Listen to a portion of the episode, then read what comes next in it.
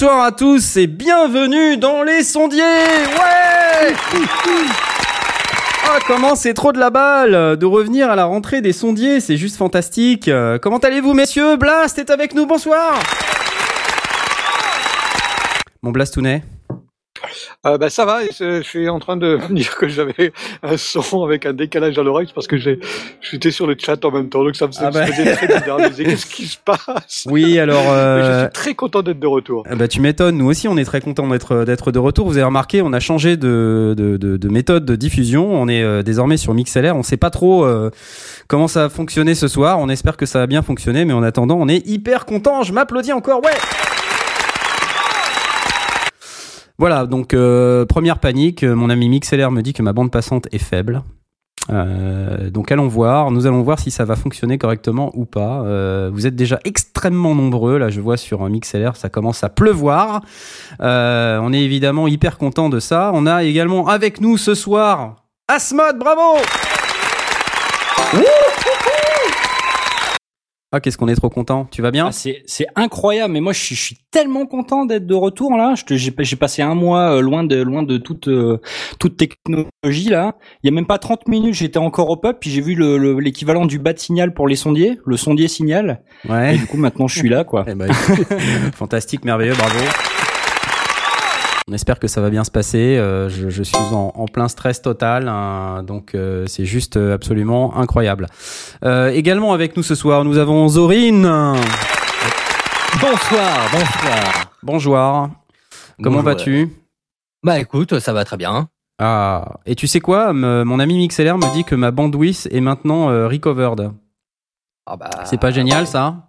Ça, c'est une bonne nouvelle. Bah ça c'est une super bonne nouvelle, nouvelle, ouais, ouais. parce que j'étais un petit peu euh, paniqué là, euh, donc à l'aide euh, avec ce nouveau système.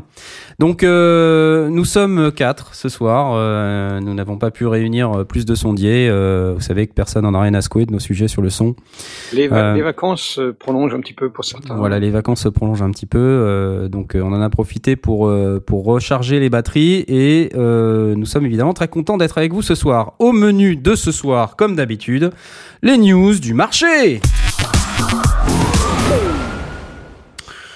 Et comme d'habitude, on a regardé un petit peu ce qui se fait. euh, alors évidemment, il y, a, plein de choses qui se sont faites pendant qu'on était euh, en vacances. Euh, donc on- l'objectif n'est évidemment pas de revenir sur 100% de ce qui a été fait, sinon on va faire une émission de 14h39 minutes.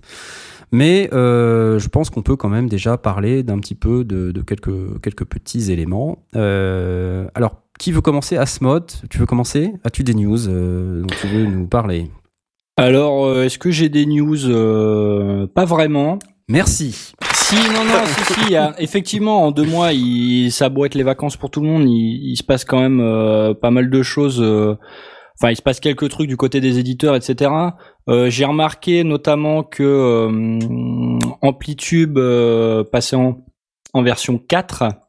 Ah, Euh, donc Amplitube, euh, le comment ça s'appelle? C'est un, Un simulateur dans, c'est un simulateur d'ampli euh, guitare mhm. euh, logiciel, donc payant. Euh, et donc là, il y a une mise à jour majeure euh, qui, a, qui a été euh, qui a été publiée là récemment. Et donc, euh, alors c'est une mise à jour. euh, Enfin, c'est pas une mise à jour dans le sens où ceux qui ont la version 3, ils, ils peuvent pas mettre à jour comme ça. Euh, c'est c'est payant et je crois que c'est le même prix pour tout le monde, malheureusement. Euh, alors voilà, donc c'est c'est tu repars de zéro quoi. Donc après, au niveau des nouveautés, euh, il y a quelques amplis en plus. Je crois qu'il y a trois amplis à lampe en plus. Euh, en dehors de ça, c'est plutôt des nouveautés au niveau. Il y a un séquenceur en fait intégré au logiciel euh, qui permet de faire des, des, des petites boucles et, euh, et de pouvoir s'enregistrer avec le avec le comment ça s'appelle avec le logiciel euh, de faire des petites maquettes quoi. Euh, donc c'est surtout ce, ce séquenceur là qui a qui a pris euh, quelques Mm. quelques upgrades. d'accord. Ouais. Euh, c'est un séquenceur 8 pistes. Donc euh, c'est pas c'est pas énorme, hein, ça permet vraiment de faire quelques quelques quelques maquettes, mais pas plus quoi. Voilà. Donc euh, ils ont également un, une nouveauté En qui s'appelle les le- Beatles en avaient Ouais. 4, ils ont fait Non mais c'est ça, c'est exactement ça. Il faut se dire euh, ouais, c'est bon euh, enfin euh, avant on faisait avec des 8 pistes euh, analogiques quoi, et ça se passait très bien donc euh, pourquoi pas en fin de compte hein. T'achètes Amplitude, t'as ton séquenceur 8 pistes, euh, tu te galères à faire du ping-pong comme disait Poc et puis euh, c'est très bien hein. Voilà, donc sinon ils ont euh, ils ont une, une fonctionnalité là qui s'appelle la 3D Cab Room, qui c'est un simulateur de baffle en fait. Donc euh, parce que quand t'as un simulateur d'ampli, Moi aussi, j'ai un pas- simulateur de y a- baffle. Ah. C'est bien, Il y a des choses qui il y a des choses qui changent pas, c'est l'humour de Knarf. Hein. Saison 3 toujours les mêmes blagues. euh, ça fait Ah plaisir. Bah oui. On change pas une équipe qui gagne, hein. Bon, Bah on change pas une équipe qui gagne, mais on, on est moins. On les élimine au fur et à mesure. Euh, non, mais parce qu'en fait, quand t'as un simulateur d'ampli, t'as pas que l'ampli. Il y, a, y a pas que la section pré-ampli amplification. Il y a aussi la baffle euh, qui permet de produire le son. Donc, euh, tu peux choisir le baffle, le haut-parleur, les micros que tu mets devant, le placement, quelle pièce, la taille de la pièce, etc. Et c'est aussi des choses qui sont importantes. Donc, moi qui suis pas forcément toujours fan des amplis euh, virtuels. Bon, ça vaut toujours le coup de jeter un œil, de regarder des démos sur internet. Hein. On va vous mettre un petit lien et puis et puis voir ce que vous en pensez. Ça coûte environ 150 euros, je crois, de mémoire. Voilà, donc euh, je crois qu'ils ont des partenaires hein, avec. euh, Enfin, en fait, euh, les les. hum, Enfin, on va pas passer toute l'émission là-dessus, mais ils ont des. Oui, tiens, on va pas passer de... Voilà, c'est ça. C'est assez reconnaissable en fait les, les simulations d'ampli qu'ils ont. Donc voilà, si jamais vous avez envie, Amplitude 4. Voilà, c'est tout pour moi. Au revoir. Bravo, félicitations, Amplitude 4. Blast, euh, tu veux nous parler de tes news? Bah, Reaper, j'en ai préparé Ah, un pour, bah euh, ouais, pour Reaper. Jay. Je, je l'ai préparé pour Jay, mais euh, il est pas là. alors, Ah là là là là là là. ouais, il est sur le, il est sur le chat, mais euh, il a sa connexion était pas assez bonne pour venir euh, en ligne. Moi je dis, moi je dis, quand on veut, on peut. Et tu nous as entendu. Bon, en tout cas, Reaper 5 est sorti, et c'est plutôt une bonne nouvelle. Euh, je l'ai installé, je l'ai acheté. C'est toujours aussi dérisoire au niveau prix. Euh, c'est extraordinaire. Voilà, j'ai, fait un premier montage avec. Je ne peux pas véritablement parler de mixage, mais j'ai monté un, un livre audio avec. euh, c'était super pratique. C'était extrêmement, extrêmement simple. Vraiment un très chouette produit.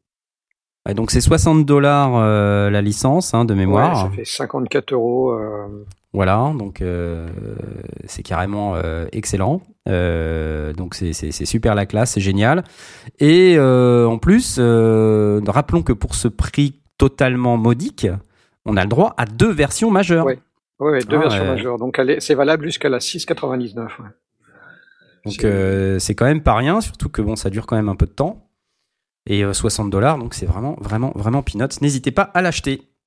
Euh, C'est- C'est vraiment hy- hyper complet. Ils ont rajouté des fonctionnalités euh, sur le, sur le, le son à l'image. Euh, le reste est, est toujours là. C'est toujours aussi. Euh, euh, L'abord est, est pas forcément ultra évident euh, la, la- la première fois qu'on y va parce que les, les routages sont, sont assez, euh, assez uniques. mhm. Et Ils sont d'une telle puissance que dès qu'on les a euh, abordés, euh, ben ça y est, c'est parti. Quoi. On- ça, ça fonctionne en multi-micro. On a déjà fait des essais de, de, de multi-micro avec avec un bête PC. On parle on parle pas de de choses ultra ultra compliquées, mais on, on branche deux micros différents ou deux cartes son différentes. Il les reconnaît. Enfin, ça ça part super. Ça. Je suis très content. Très très content. C'est magnifique. C'est génial, bravo. T'as d'autres news? Ouais, j'avais noté parce que j'ai- j'aime bien le, le- mon, mon casque euh, que j'ai actuellement sur les oreilles, mon Beyer Dynamics euh, euh, DT770. Euh, et Beyer Dynamics vient de sortir euh, son. Voilà, on va- difficile de, de parler d'un grand, d'un petit frère parce qu'il est, enfin, il est plus jeune, mais il est plus plus cher. Donc euh, c'est le DT 1770 Pro Ok. euh, qui a l'air d'avoir euh, tout, tout augmenté, enfin au niveau, euh, au niveau qualité. euh, les, les, on, parle d'un truc qui fait, euh, euh, donc c'est du, du casque de monitoring qui irait de 5 à 40 Hz ou un truc comme ça, à, à 40 kHz. Ouais. Euh, de 5 Hz à 40 kHz. Donc on rappelle que la, la- la bande de fréquence euh, que l'être humain arrive à entendre, c'est en règle générale, on a coutume de dire que c'est euh, 20 Hz, Ah, 20 kHz. Ouais. Donc là, 5 Hz, autant dire que c'est carrément très très très très très grave. D'ailleurs, je, je me demande parce qu'une forme d'onde à 5 Hz, euh, c'est énorme comme longueur Ouais, d'onde. ça doit être assez costaud. ouais. Mais le, enfin, ma, ma compréhension de la chose, c'est que s'il propose une, une courbe propre de 5 à 40, ça veut dire qu'on va avoir une courbe très propre de 20 à 20 000. Donc, euh, on, Ouais. on- on- on devrait avoir un casque de monitoring parfaitement calibré, mais il coûte super cher. Enfin, le, le- le 770 Pro est à moins de 150 euros. Là, on est à 600. Ah, moi j'avais vu 600 dollars. Ouais, euh, ou- ouais, ok. Mais entre, en général, les, les- à l'heure actuelle, avec les TVA, etc., quand un truc ça coûte 600 dollars, il coûte 600, Il coûte 600 euros. Ouais. D'ailleurs, je, euh, ouais, sur le site Bayer Dynamic euh, US, il est à 599,99. Non, il n'est pas tout à fait à 600 dollars, monsieur, s'il vous j'ai- plaît. J'ai aussi arrondi euh, parce qu'il était marqué à 599 euros et donc euh, voilà, j'ai arrondi. J'ai pris sur moi d'arrondir, mais euh, non, ça, ça, ça coûte très cher.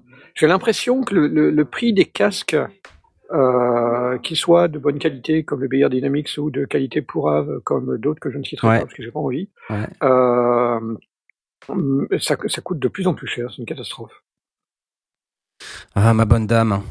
Donc c'est un peu décevant, mais, euh, mais le casque rend peut-être bien. Donc, euh, enfin, je sais pas ce que ça va donner. Est-ce que est-ce que c'est euh, la, la- la- une nouvelle gamme qui se qui se dégage ou est-ce que c'est quelque chose qui va qui se lance et qui va se, se calmer? Parce qu'effectivement c'est c'est apparemment un nouveau nouveau système de transducteur euh, euh, ultra ultra super balèze. Donc euh, peut-être que ça va baisser. On verra. Euh, pour l'instant, ça m'a ça m'a fait un peu mal, mais bon. J'aime bien quand même mon 770 et il reste bon marché, donc je continue à recommander le 770 plutôt que. Donc on rappelle, c'est un casque fermé, euh, donc c'est pratique. euh, et il a le cap détachable. D'ailleurs, comme nous dit euh, Tom Dandet sur le chat. C'est marrant parce qu'on a, le- on a un sur chat maintenant sur. euh, 770, oui. Ouais. Mais pas sur le, pas sur cette, pas sur celui que j'ai. Hein. Le 770, Ouais. le câble n'est pas détachable. Donc, mais par contre, le problème, c'est que il s'appelle DC 10770 Pro. T'as pas peur que ce soit un peu de la merde quand même? Non, parce que il y a des confirmations qui confirment la règle. Et euh, celui-là, non, il est, euh, non, non, c'est vraiment sérieux. Mais ce que Blast il dit pas, c'est que sur le sien aussi c'est marqué Oui, pro oui, oui. en le, fait. le- le- le 770 que j'ai, c'est aussi un modèle pro. D'accord, d'accord. Mais je, je vous dis ça à chaque fois qu'on utilise, qu'on a cette, ce débat sur le, l'appellation pro, et je rappelle que le Bayer Dynamics 770 est aussi un pro et que c'est pro. Mais je l'ai aussi ce modèle et je confirme, il est très bien. Et, et euh, t'en as un, toi, un Bayer Dynamique aussi, Aurine, ou pas? Je me rappelle plus. Non, moi j'ai un AKG. Il a- ah oui, c'est un AKG. Ouais, on- voilà, donc on, on- on se bat. En fait, on a, il y a deux écoles. Il y a les, les AKGistes et il y a les Bayer Dynamistes. Donc vous, vous êtes plutôt les Bayer Dynamistes. Moi, je suis plutôt AKGiste D'accord. avec Aurine. Voilà. Non, ça se tient. Ça se tient, pas. ça se tient. Moi, je suis un AKGiste. Euh, Ouais, sauf euh, que le prochain, pro- le prochain que je prends, c'est le Bayer Dynamics, euh, le Oh non 770. Oh non Ah, ah. Ah, Mais attention, hein, il est marqué pro sur l'étiquette. hein. Ah, zut Bon bah merci pour ça. Euh, Bayer Dynamic euh, DT 1770 Pro, environ 600 euros, euh, disponible chez toutes les bonnes euh, librairies, boulangeries, charcuteries. Euh, D'autres Alors, news peut-être Ouais, mon j'ai noté. euh, euh, après, je passe la main à, à Aurine. Euh, j'ai noté aussi Isotope qui a sorti sa nouvelle version RX. euh, non, qui, qui va sortir. qui qui va sortir, ouais, ils l'ont annoncé. Ouais. La RX5, euh, donc Isotope, c'est c'est un logiciel de, de bon, retraitement de son, euh, de correction de son pourri Mm. euh, quand on a des, des, des, des problèmes. Donc c'est vraiment la trousse à outils euh, assez extraordinaire euh, pour pour euh, corriger euh, des, des des problèmes, euh, un, un bip, un téléphone qui sonne pendant une conversation et on veut sauver la conversation, on peut aller travailler euh, pratiquement au pinceau euh, sur les fréquences que l'on veut effacer. C'est- vraiment très très très impressionnant. Euh, J'ai utilisé en son temps la RX2, c'était déjà très très puissant. Là, on- voilà, on monte, on monte en gamme. Mais là, c'est pareil. Ça, ça, c'est- le, le prix est absolument délirant. On est à 1369, euh, non, euh, 1100 1300 euros. dollars. Faut compter 1100 euros pour la version complète. Euh, Ouais. Et puis ils ont une version post-prod qui est encore plus chère, à 1369. Euh, donc il y a une promo à 925 à l'heure actuelle euh, qui est sur la version 4, mais qui inclura la version 5 dès qu'elle est disponible. Mais euh, c'est c'est bon pour les pros, mais mais c'est Ouais. c'est inabordable. Ah, Bah, euh, en plus, enfin, c'est des outils qui sont quand même vachement spécialisés. C'est pas à la portée de tout le monde, pour être honnête. Euh, donc, euh, je parle même pas en termes de bourse. Je parle euh, surtout en termes de, de fonctionnalité. On n'a pas forcément besoin de, de tout ça dans un home studio. Là, on, on s'adresse vraiment à des professionnels qui recherchent euh, le, ouais, la correction du, du- du- des problèmes dans le son, mais de manière très Elle- poussée. Le truc, c'est que euh, quand, on regarde, moi j'avais joué effectivement avec la, version 2, euh, il y a des trucs, c'est parfois vraiment pratique. J'ai eu le cas euh, quand les, téléphones sont, les, smartphones qui avaient des, réseaux qui se mettaient à faire des, des bip bip dans les haut-parleurs un peu, un peu pourris, euh, qu'on n'entend même pas, mais qui, se retrouvent sur l'enregistrement parce que le, téléphone n'a pas été coupé. Euh, J'ai été nettoyer ce genre de truc. C'est effectivement incroyablement précis. On va vraiment chercher les, les, fréquences et les harmoniques euh, qui nous dérangent et au pinceau, on va les effacer. Euh, et le résultat est absolument bluffant. Euh, il y a un déclippeur, euh, j'ai utilisé, j'en ai utilisé un, mais je préfère celui d'audition, donc j'ai l'habitude d'utiliser celui d'audition, mais il y a un déclippeur que Corinne a utilisé aussi. ça, ça peut sauver les meubles. c'est pas un truc, ça va, c'est pas magique non plus, mais ça peut sauver les meubles. Ça peut recréer des harmoniques, des trucs comme ça. Donc de temps en temps, on peut être bien content peut-être pas euh, pour un pour un home studiste à 100%, mais de temps en temps on va faire une interview sur un salon, un truc comme ça, on revient avec un son qui est pas trop champion. Ben, on est bien content d'avoir ce genre de truc, mais à ce prix-là, c'est c'est juste euh, impossible.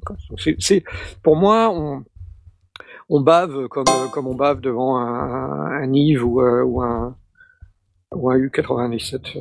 ça fait mal. Ça me rend triste. Non, mais il faut pas que tu sois triste. Hein. non, mais tu compares ta Reaper à 60 dollars. Ouais, non, mais c'est vrai. C'est un machin à 1500. Les, les, différences de prix, des fois, ça, ça, te, ça te bluffe complètement quand tu vois par exemple que Cubase, euh, si, si on fait le parallèle avec les, les dos, euh, Cubase à, je sais plus combien, 450 600 euros, 600 euros, c'est un truc de malade, quoi. Et, et, Reaper, qui est juste exceptionnel, à 60 dollars. Bon bah tu te dis, euh, ok, euh, comment tu fais pour faire ton choix? T'es es encore plus, tu vois, dans l'embarras. Parce que t'étais un foutu de savoir euh, vraiment quelle est la différence. Et puis t'as tendance à te dire, bon, c'est plus cher, c'est mieux. Alors qu'en fait, bon, ah, très concrètement, pas forcément, quoi. Donc voilà. Merci beaucoup pour cette fabuleuse news. Donc j'ai posté le lien sur Twitter. D'ailleurs, si vous êtes sur Twitter, mesdames et messieurs, chers auditeurs, vous très très très très très nombreux ce soir. Euh, d'ailleurs, maintenant, on peut même plus, euh, on peut même plus camoufler le nombre d'auditeurs qu'on a puisque c'est disponible sur le, le lecteur ah, MixLR. Avant, on pouvait dire qu'on était des milliers, mais non, c'est plus possible maintenant. Euh, donc euh, j'ai posté sur Twitter et si vous êtes sur Twitter, n'hésitez pas à utiliser le hashtag dièse les sondiers L E.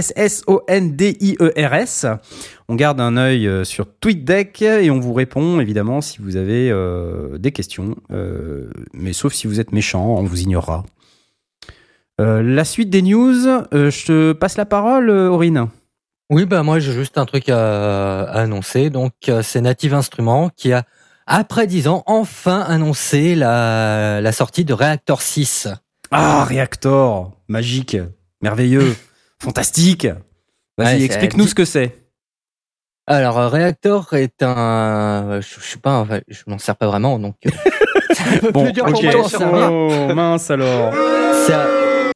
Donc, bon, en même temps, je ne sers pas non plus d'Isotope RX5, donc ça va. Donc, mais... c'est un logiciel qui permet de créer en fait des synthés un peu custom, tout simplement. Ouais, c'est c'est presque un environnement de programmation en fait quand on regarde euh, pour pour euh, ceux qui sont vraiment versés là-dedans euh, il y a il y a plusieurs environnements de ce type-là il y a il y a Max et son pendant qui existe dans Ableton Live qui s'appelle Max for Live dans lequel on peut en fait créer des, des, des, environnements qu'on programme des environnements audio qu'on peut patcher les uns dans les autres. Donc c'est un peu du, du visual programming. C'est-à-dire qu'on on patch des composants les uns dans les autres et euh, ces composants deviennent des modules et ces modules agencés ensemble vous permettent de fabriquer euh, des effets, des synthés, euh, tout un tas de des sampleurs. Et en fait, jusqu'à présent, Reactor, c'était un, un, produit qui était quand même très élitiste, réservé à des gens qui qui vraiment savaient ce qu'ils faisaient. Et j'ai cru comprendre que dans la version 6, maintenant, il, il s'orientait plus vers un mode comme les synthés modulaires. C'est ça, ouais, c'est avec des blocs maintenant. Voilà. Euh. Avec des blocs qu'on peut euh, en fait, donc euh, on va avoir un bloc oscillateur, un bloc filtre, un bloc ceci, un bloc cela. Et en réalité, c'est rien de plus que ce qu'était Reactor avant, sauf que maintenant ils fournissent des blocs en plus. Et ces blocs pourront même être disponibles sur le marché, qu'on pourra donc acheter, mm. pour pouvoir fabriquer ses, ses, propres synthétiseurs à base de ces composants de base. C'est un outil qui est passionnant qui plus est, ils supportent OSC. donc, ils permettent de, connecter des, des contrôleurs, par exemple sur iPad, comme les murs. Et, ça permet, ou TouchOSC, hein, qui est un, équivalent un peu moins cher. Et ça permet de contrôler les, les paramètres de vos, de vos mais de cette manière-là. C'est vraiment un outil qui est super sympa, qui est, par contre, on peut y passer toute sa vie. C'est un peu le problème.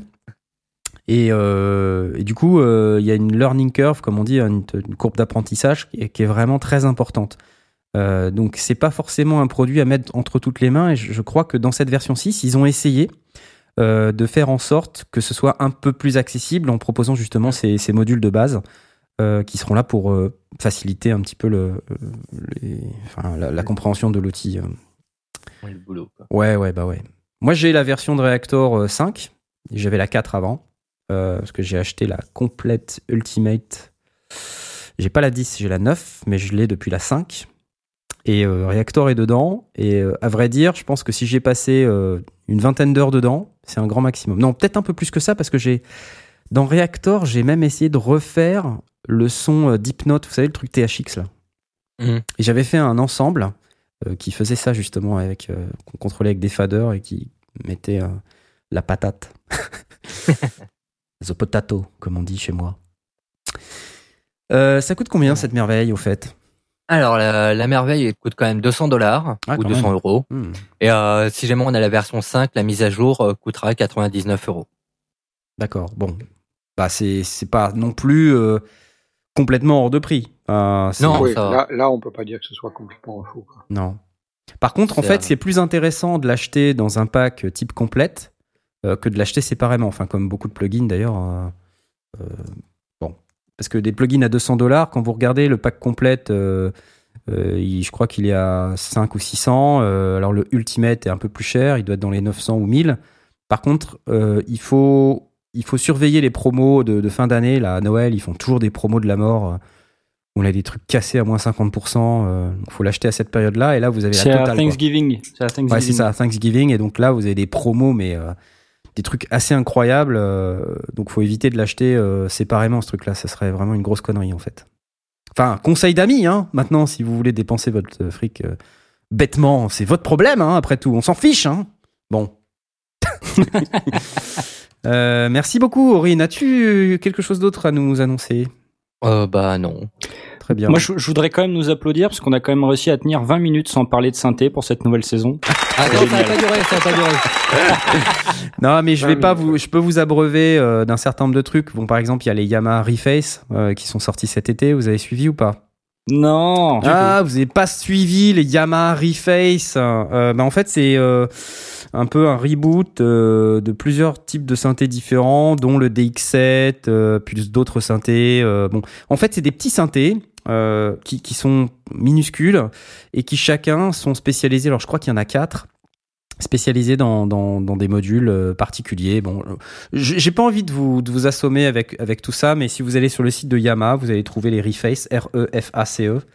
Euh, et donc vous, vous allez vous rendre compte que euh, nos amis de chez Yamaha ont fait un excellent boulot, hein, parce qu'ils ont fait euh, quatre synthés. Alors il y a un CS, un DX, un CP et un YC.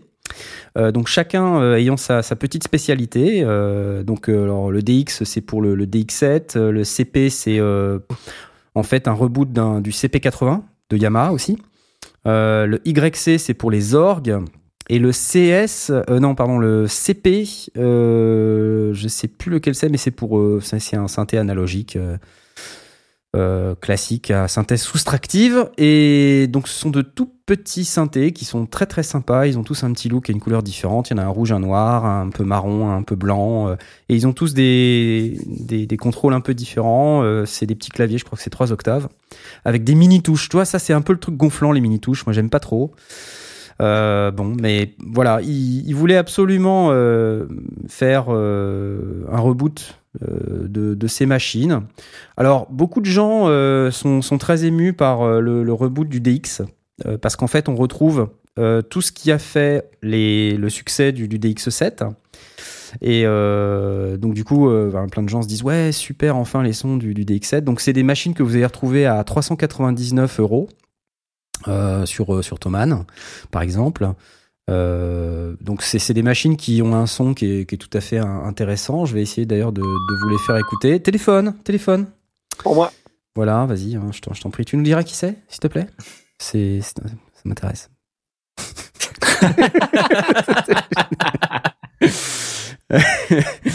Euh, donc pendant que je non mais je dis ça parce que j'essaie de meubler parce que j'ai pas les euh, j'ai pas les sons en fait euh, pour vous faire écouter. Donc j'aimerais bien vous faire écouter mais j'ai pas encore euh, trouvé l'endroit où je peux vous le faire écouter. Donc je vous ferai écouter plus tard. Bon en attendant parlons plutôt d'un autre synthétiseur qui, qui est plutôt un arrangeur qui s'appelle le PA4X euh, de Korg donc c'est un énorme truc euh, qui, qui est plutôt destiné aux gens euh, qui font du bal musette ou qui, qui vont dans les restaurants Ah. pour jouer. et voilà. donc c'est pas mal, hein, c'est pas mal. Et donc c'est un énorme piano, le PA4X, un piano de type arrangeur, dans lequel euh, vous allez avoir deux versions, une version 76 notes, une version 61 notes, avec des touches semi-lestées, avec vélocité, aftertouch, euh, avec un grand écran tactile du type de ce qu'on a sur euh, le Chronos ou l'Oasis. Euh, donc pour pouvoir sélectionner euh, les paramètres. Alors évidemment Korg vous expliquera qu'il y a la nouvelle EDSX qui s'appelle Enhanced Definition Synthesis Expanded Sound Engine pour une amélioration du, du réalisme et pristine sound quality. Et là vous dites mais qui, est cette Christine Non c'est Pristine, c'est pas Christine. la qualité de son de Christine et euh, avec une massive memory de 400 mégas. Donc là, tu les regardes et tu fais euh, 400 mégas, mais c'est pas beaucoup 400 mégas. Mais eux, pour eux, c'est massive. C'est énorme. Avec over 1500 sound. Super. Et euh, donc voilà. Donc euh, que, que vous dire de plus que ça? J'aimerais, j'aimerais tant vous montrer, vous faire écouter l'ensemble des, des styles disponibles, mais, euh, mais je n'ai pas ceci sous la main en magasin, mais je peux vous faire écouter euh, éventuellement euh, quelques-uns de ces sons. Non, mais sérieusement, quoi. Du synthé, quoi. C'est du synthé? Oh là là Ça, je là pensais là que ça te là. plairait.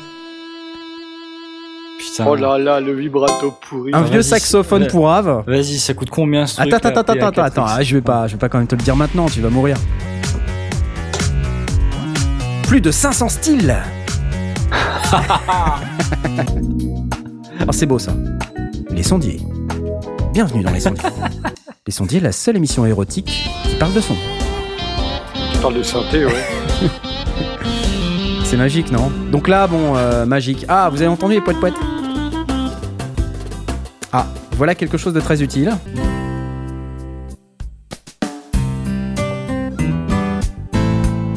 Ouais, mais on n'a pas besoin d'un synthé pour faire ça. hein.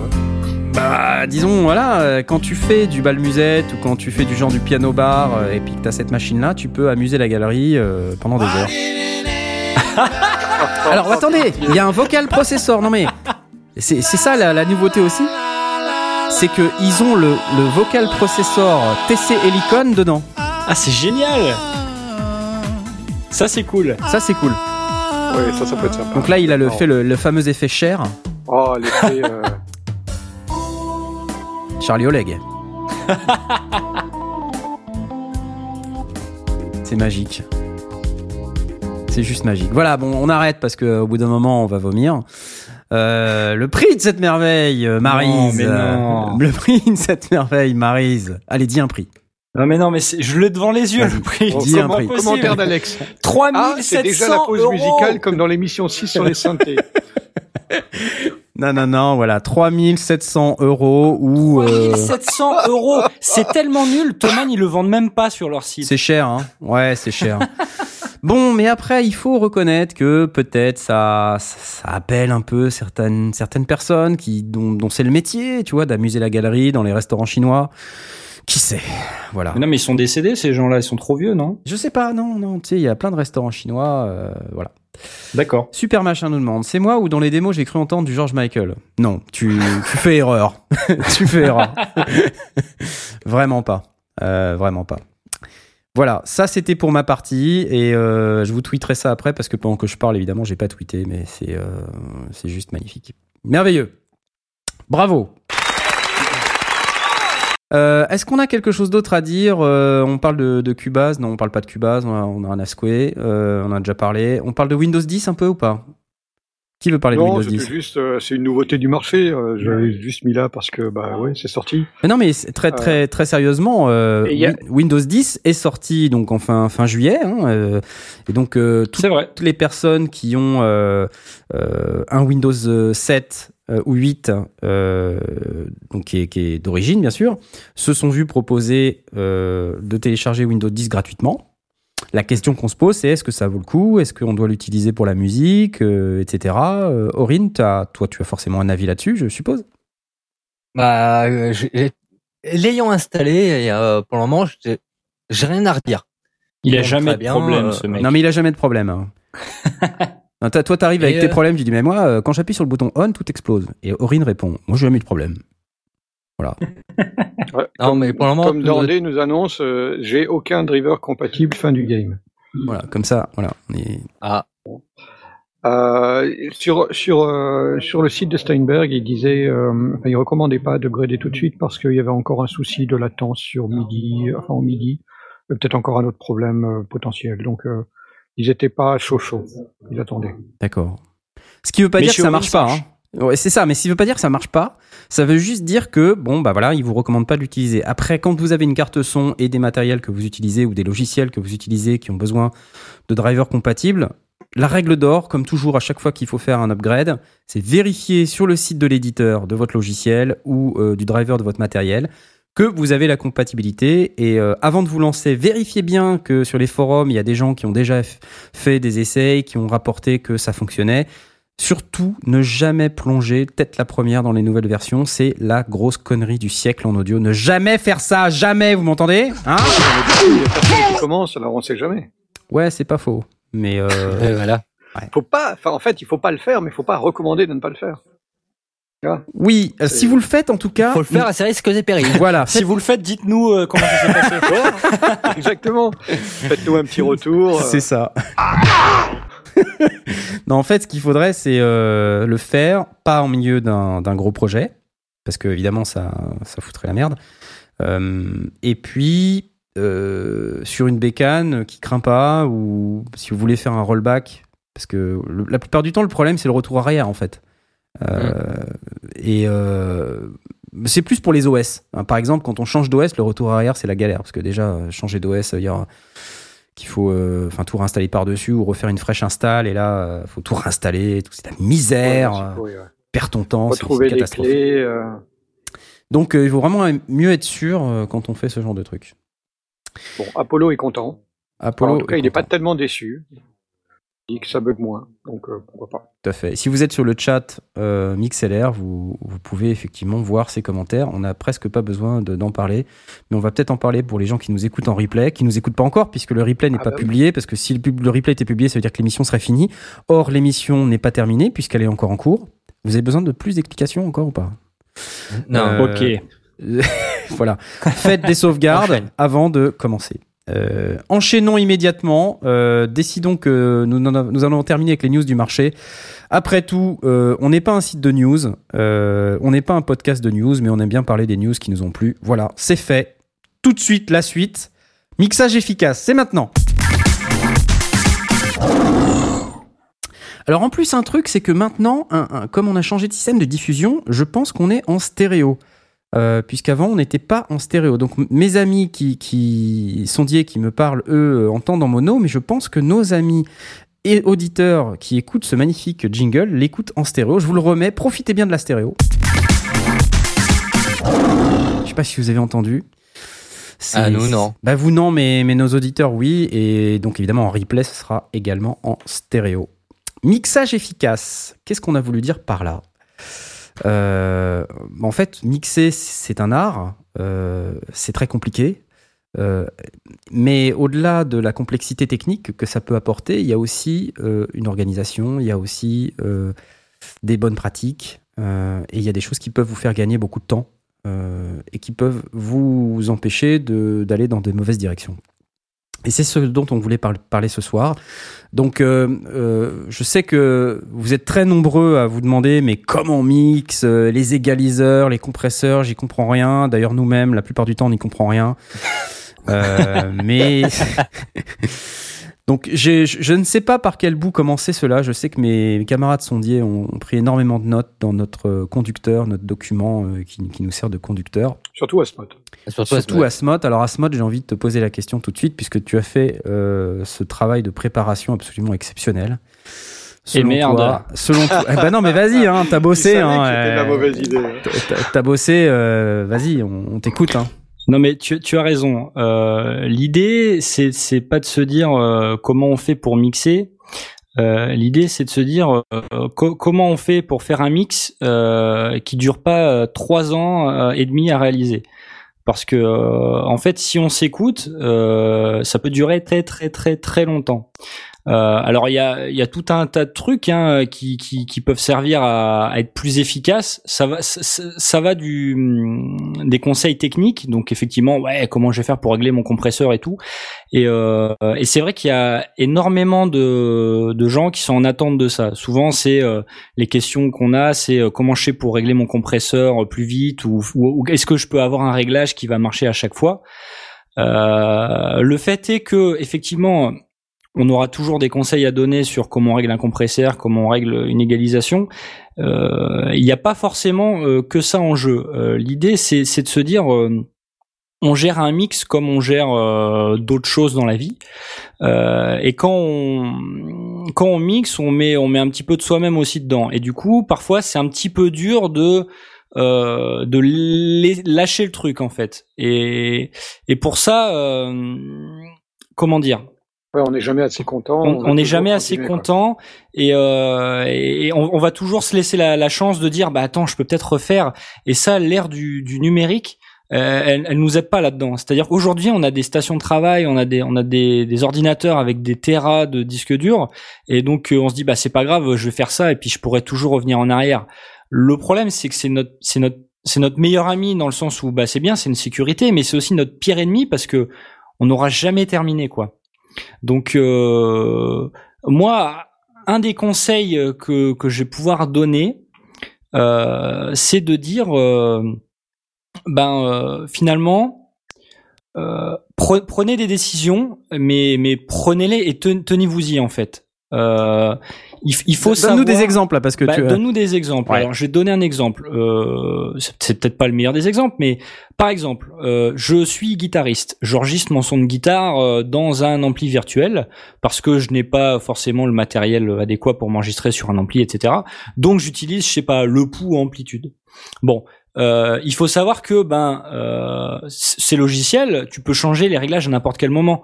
Donc, tu es en phase d'enregistrement, tu, tu enregistres en DI et puis après tu fais tes réglages. Mais peut-être que tu auras déjà fait 15 heures de mix et tu te diras, ouais, mais attends, je suis pas tout à fait sûr, euh, mon son de guitare, euh, il va changer. Et là, boum, le piège, quoi. Tu changes ton son de guitare après 15 heures de mix. Tu recommences tous les cues. Et tu recommences tout. Et c'est, c'est infernal. Hmm. C'est pas possible. C'est pas possible. Euh, juste fixez-vous, faites un print. Mais mm. non, mais faites mm. un print de votre piste. C'est hyper dur psychologiquement. Hein. C'est dur de se dire je pourrais pas revenir en arrière. Mm. Mais à un moment il faut quoi. C'est le seul moyen d'aller de l'avant quoi. Je sais que c'est philosophique comme truc, mais euh, je je sais pas ce que vous en pensez. Ça, il y a, peut. Il y a peut-être une, une euh, enfin, ouais, c'est pareil, c'est aussi se protéger, mais il y a peut-être une solution relativement intermédiaire, c'est au moins de faire un freeze. Comme ça, euh, euh les réglages sont ce qu'ils sont et puis on n'y touche plus. Oui, c'est une autre façon de voir les choses. Le, Ouais, en, réalité, le print n'est pas plus mal parce que euh, ça ne veut pas dire qu'on n'a pas conservé aussi son, original et que si vraiment, euh, si vraiment ça le fait pas, on, a, la base pour recommencer. Mais euh, peut-être que la, nuance, c'est que si on trouve que quelque chose ne passe pas du tout, au même titre que euh, on, a vu, quand on étudie les, les grands artistes, euh, parfois, ils ont besoin de refaire une piste parce qu'elle ça, ça, ça, colle pas, ça va pas, ça leur convient pas, et donc ils refont, euh, ils refont un, truc. C'est de de recommencer le, le mix, euh, de pas essayer de, de ravauder euh, une, une, correction. Juste une partie, quoi. Tant qu'à tant qu'à recommencer un truc, autant tant qu'à faire, autant réattaquer euh, avec euh, les, les bases qu'on a fait, mais on, on, gagnera peut-être du temps à, à, essayer de repartir et, de rééquilibrer le truc en disant bah tant pis, c'est mort, j'y ai passé trois heures et, et j'aurais pas dû, mais euh, on va le refaire et, et de, redémarrer à zéro que d'essayer de, de, corriger un truc qui est déjà bancal. C'est peut-être la, la, la, seule chose que je, que je dirais pour garder effectivement un, un, point de retour, mais, euh, mais, mais tu as raison, chaque fois qu'on commence à, à changer un réglage euh, de, de, bah d'ampli, euh, bah, il va pas sonner de la même manière, donc l'EQ est à refaire complètement, et donc il va pas se placer de la même manière, les reverbs vont plus passer, enfin c'est, c'est l'horreur. Donc ça veut dire en, gros que euh, il faut prendre des décisions une fois pour toutes pour euh, éviter d'avoir à refaire le boulot qu'on a déjà fait au début, euh, si, si, si j'ai bien compris. Il faut assumer la décision qu'on a prise. C'est ça, c'est exactement ça. Et assumer la décision qu'on a prise, euh, finalement, c'est se poser une limite en fait. C'est dur à dire, mais tu, te forces à, à ne pas revenir en arrière. Ça, c'est une des limites que tu peux te poser. Euh, il y a d'autres limites que tu peux te poser, c'est des limites de temps, par exemple. Euh, ça, je sais que, en fait, là, je, vous raconte des trucs, mais globalement, euh, il y a, y a, y a d'autres gens hein, sur Internet qui, ah bon, il y a d'autres gens sur Internet Il y a d'autres gens sur Internet, mais euh, globalement, c'est quand même nous les meilleurs, et il faut le dire, euh, dans la francophonie. Non, et puis surtout, on est modeste, hein, c'est surtout ça le truc. C'est ça, c'est la modestie. Je veux dire, on n'a pas, on a, on dièse modestie, mais dièse dièse modestie quoi. hashtag modestie. L'autre jour, ma fille m'a dit qu'on disait pas dièse, on disait hashtag. Ah là mais désolé de t'interrompre parce que sinon ça fait vieux et on a l'air con. Non mais c'est ça, il faut, il faut savoir rester jeune dans sa tête, et dans son corps. Euh, Qu'est-ce que je racontais? Euh...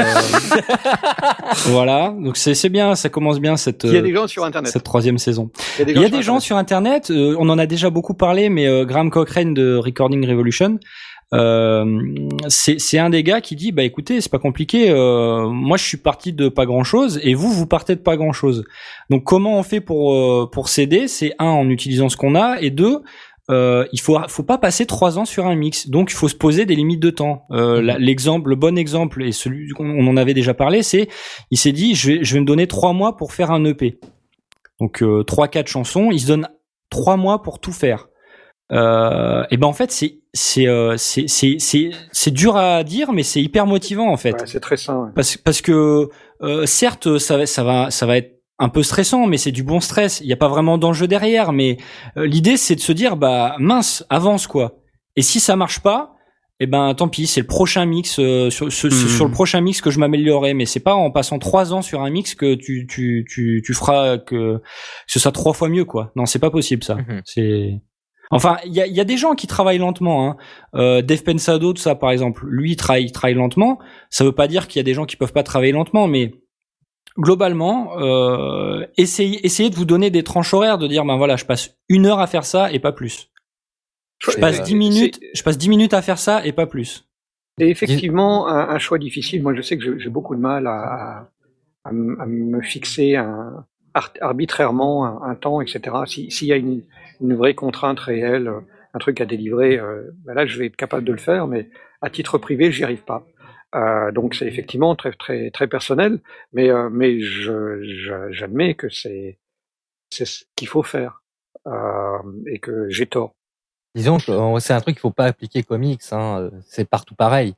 Oui, oui, c'est c'est pas comics, mais le, le, le, mix, on le voit aussi en saga MP3, c'est pareil. Il y a des, on, peut parfois passer énormément de temps sur sur quelque chose, et puis, euh, d'autre part, on peut se retrouver aussi avec euh, une contrainte euh, parce que c'est le mono de Noël et qu'il faut le sortir avant Noël ou un truc comme ça. Et, et, et on se fait violence et finalement, ça, ça, induit aussi une forme de concentration et une forme de, de, de, de précision et d'exactitude que l'on n'a pas forcément quand on se dit non, bah attends, je vais, je vais toucher un petit peu mon EQ puis on va attendre demain pour voir comment ça, comment ça rend et puis et, puis on, on s'en sort pas. Donc il y a, il y a à la fois euh, ce que ce que ce que dit euh, Tom en, matière de de temps de, de, de temps généralement passé. Donc euh, c'est Graham Cochrane qui décide de, de s'arrêter à trois mois, mais il y a aussi le, nombre d'heures passées sur le mix. Mmh et là, je te rends la main. Donc, donc en fait, euh, prendre des décisions et puis euh, se faire un peu violence pour euh, finir les trucs, euh, quelque part. Donc, il y, a- d'autres moyens. Aurine, est-ce que toi, tu as, aussi une organisation particulière euh, dont tu voudrais nous parler là sur ce sujet-là? Euh, disons que non, Non. c'est je suis assez globalement d'accord avec euh, avec Asmod quoi. C'est euh, faut savoir se faire violence et se dire attends là je me mets autant de temps pour faire euh, ce mixage ou euh, ou que sais-je d'autres et euh, s'y tenir. C'est euh, pour moi il n'y a pas 3000 pas d'autres voilà il n'y a pas 3000 solutions quoi. C'est euh, dès le moment où on va se dire euh, tiens je vais euh, je vais prendre un peu mon temps pour faire ça au bout d'un moment, on risque de se coincer à se dire ouais attends là il y a encore un petit truc à peaufiner, euh, du coup je vais le faire et on va perdre encore plus de temps, etc., etc. Et à la fin, on va finir par plus rien faire quoi. Bon, là, je vois que sur le chat euh, MixLR, les gens s'excitent euh, en parlant de l'épisode final du Survivor, euh, l'épisode 17. euh, Non, oui, alors troll, voilà, les troll. gars, c'est du troll, c'est du troll. non, mais c'est vrai. Moi, je, je, j'ai été pendant longtemps, enfin trop, j'ai trop pinaillé. En plus, bon, j'ai perdu une partie de mes travaux en cours de projet. J'ai fait une connerie dans mon fichier et du coup j'ai perdu six mois, sachant que j'ai pas beaucoup de temps libre en plus. Enfin, je n'avais pas beaucoup de temps libre à, à cette période-là. J'en ai pas beaucoup en ce moment, mais je- on Oui. avait encore moins à l'époque. Maintenant, tu fais les sondiers deux fois par semaine, Voilà. deux fois par mois. Mais les sondiers ne demandent absolument aucune préparation. Donc je voilà, j'allume XLR maintenant et tu vois, paf, ça marche tout seul, impeccable. Euh, non mais clairement, t'as le phénomène aussi du rejet quand ça dure trop longtemps.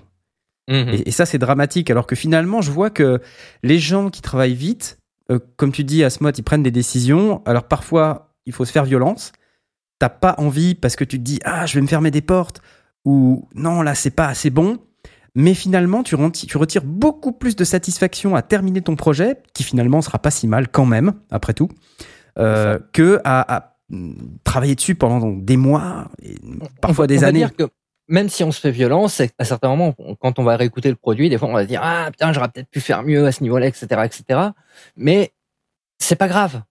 Dans un sens, après, ce qui est, ce qui est important, c'est pas ce que, euh, bon, déjà, c'est que nous, on, on apprécie quand même un petit peu ce qu'on fait, mais Oui. c'est comment le public le perçoit, parce que euh, Mhm. les gens, pour le, voilà, dès qu'on fournit le produit, si jamais les gens aiment bien, bah voilà, s'ils aiment bien, ok. On a pu Et, et puis, et puis se, se, se fermer les portes. Alors là, on, on rentre directement dans, dans ce que Graham Cochrane euh, prêche en, en permanence. Ah, encore un point C'est Cochrane. c'est un art de, de, de, de fermer des portes, justement. Ça fait partie de l'exercice de manière à ce qu'on puisse avancer. Donc, il y a, il y a vraiment de dire qu'est-ce que je mets comme micro, si on, si on est au moment, à la phase d'enregistrement, qu'est-ce que je mets comme préampli, etc.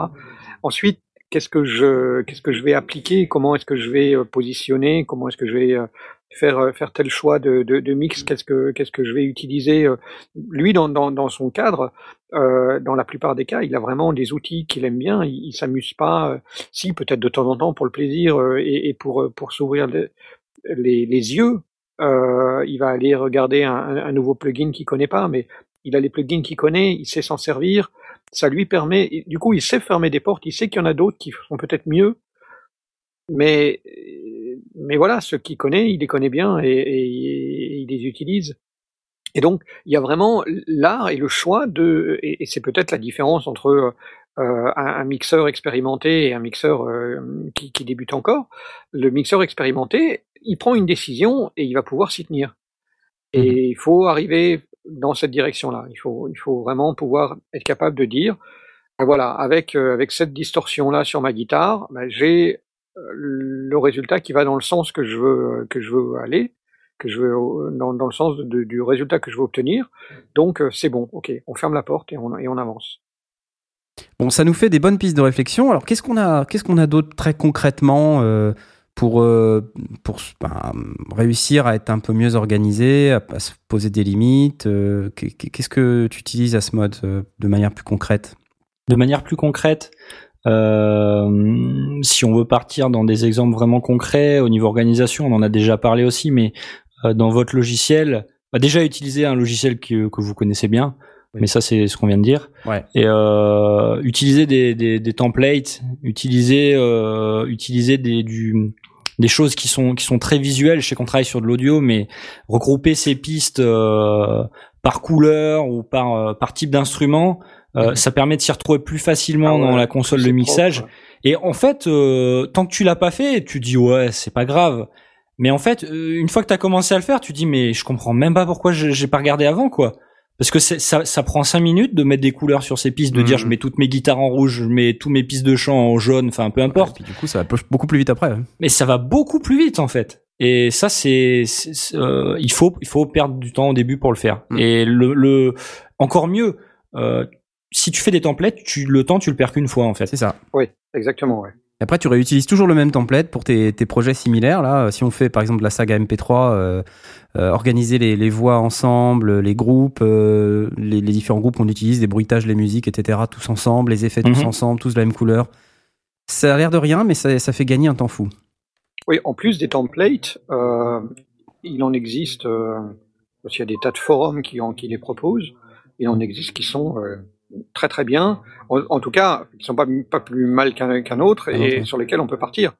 Euh, il suffit d'aller fouiner dans les forums euh, correspondant au, au logiciel qu'on utilise, et on va trouver des templates super bien foutus euh, qui correspondent au, au style. Alors évidemment, si on fait de la saga MP3, ce sera pas le même template que si on fait de, de la musique rock, mais si on fait du rock, ça trouver un template de rock, c'est fastoche. Hmm. Alors mettons, tiens, si on reste sur l'exemple de la musique rock, euh, comment euh, vous approchez le mixage d'un morceau rock?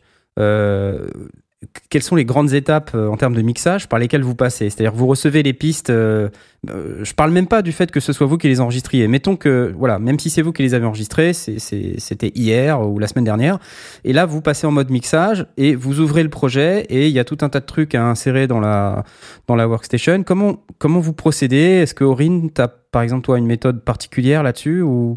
Ah, déjà, bah, c'est, euh, je me sers beaucoup des pistes répertoires déjà pour tout réorganiser au niveau des instruments. C'est-à-dire, en gros, toutes les batteries, euh, toutes euh, les pistes batteries en général, je les mets dans un répertoire euh, drums. Ouais. Et, euh, voilà, comme ça, c'est rangé. J'y touche plus. Bah, Mhm. j'y touche plus euh, entre guillemets. Mais voilà, c'est rangé. C'est, je sais où c'est. Ouais. Et, etc., etc. Pareil pour les guitares, pareil pour euh, les basses. Si jamais il y en a plusieurs, pareil pour les synthés. J'imagine tu les tu les organises aussi en bus ou en groupe euh, quelque part, non? Aussi, ouais. Parce que du coup, tu as tout dans un seul fader ou dans un dans une seule paire de faders. Ça, voilà, mais euh, les bus, euh, c'est après, c'est pour peaufiner après derrière. C'est voilà, je sais que mon groupe est bien mixé de base. Après, je vais utiliser le, le, le bus pour euh, mieux régler tout ça par rapport au mixage.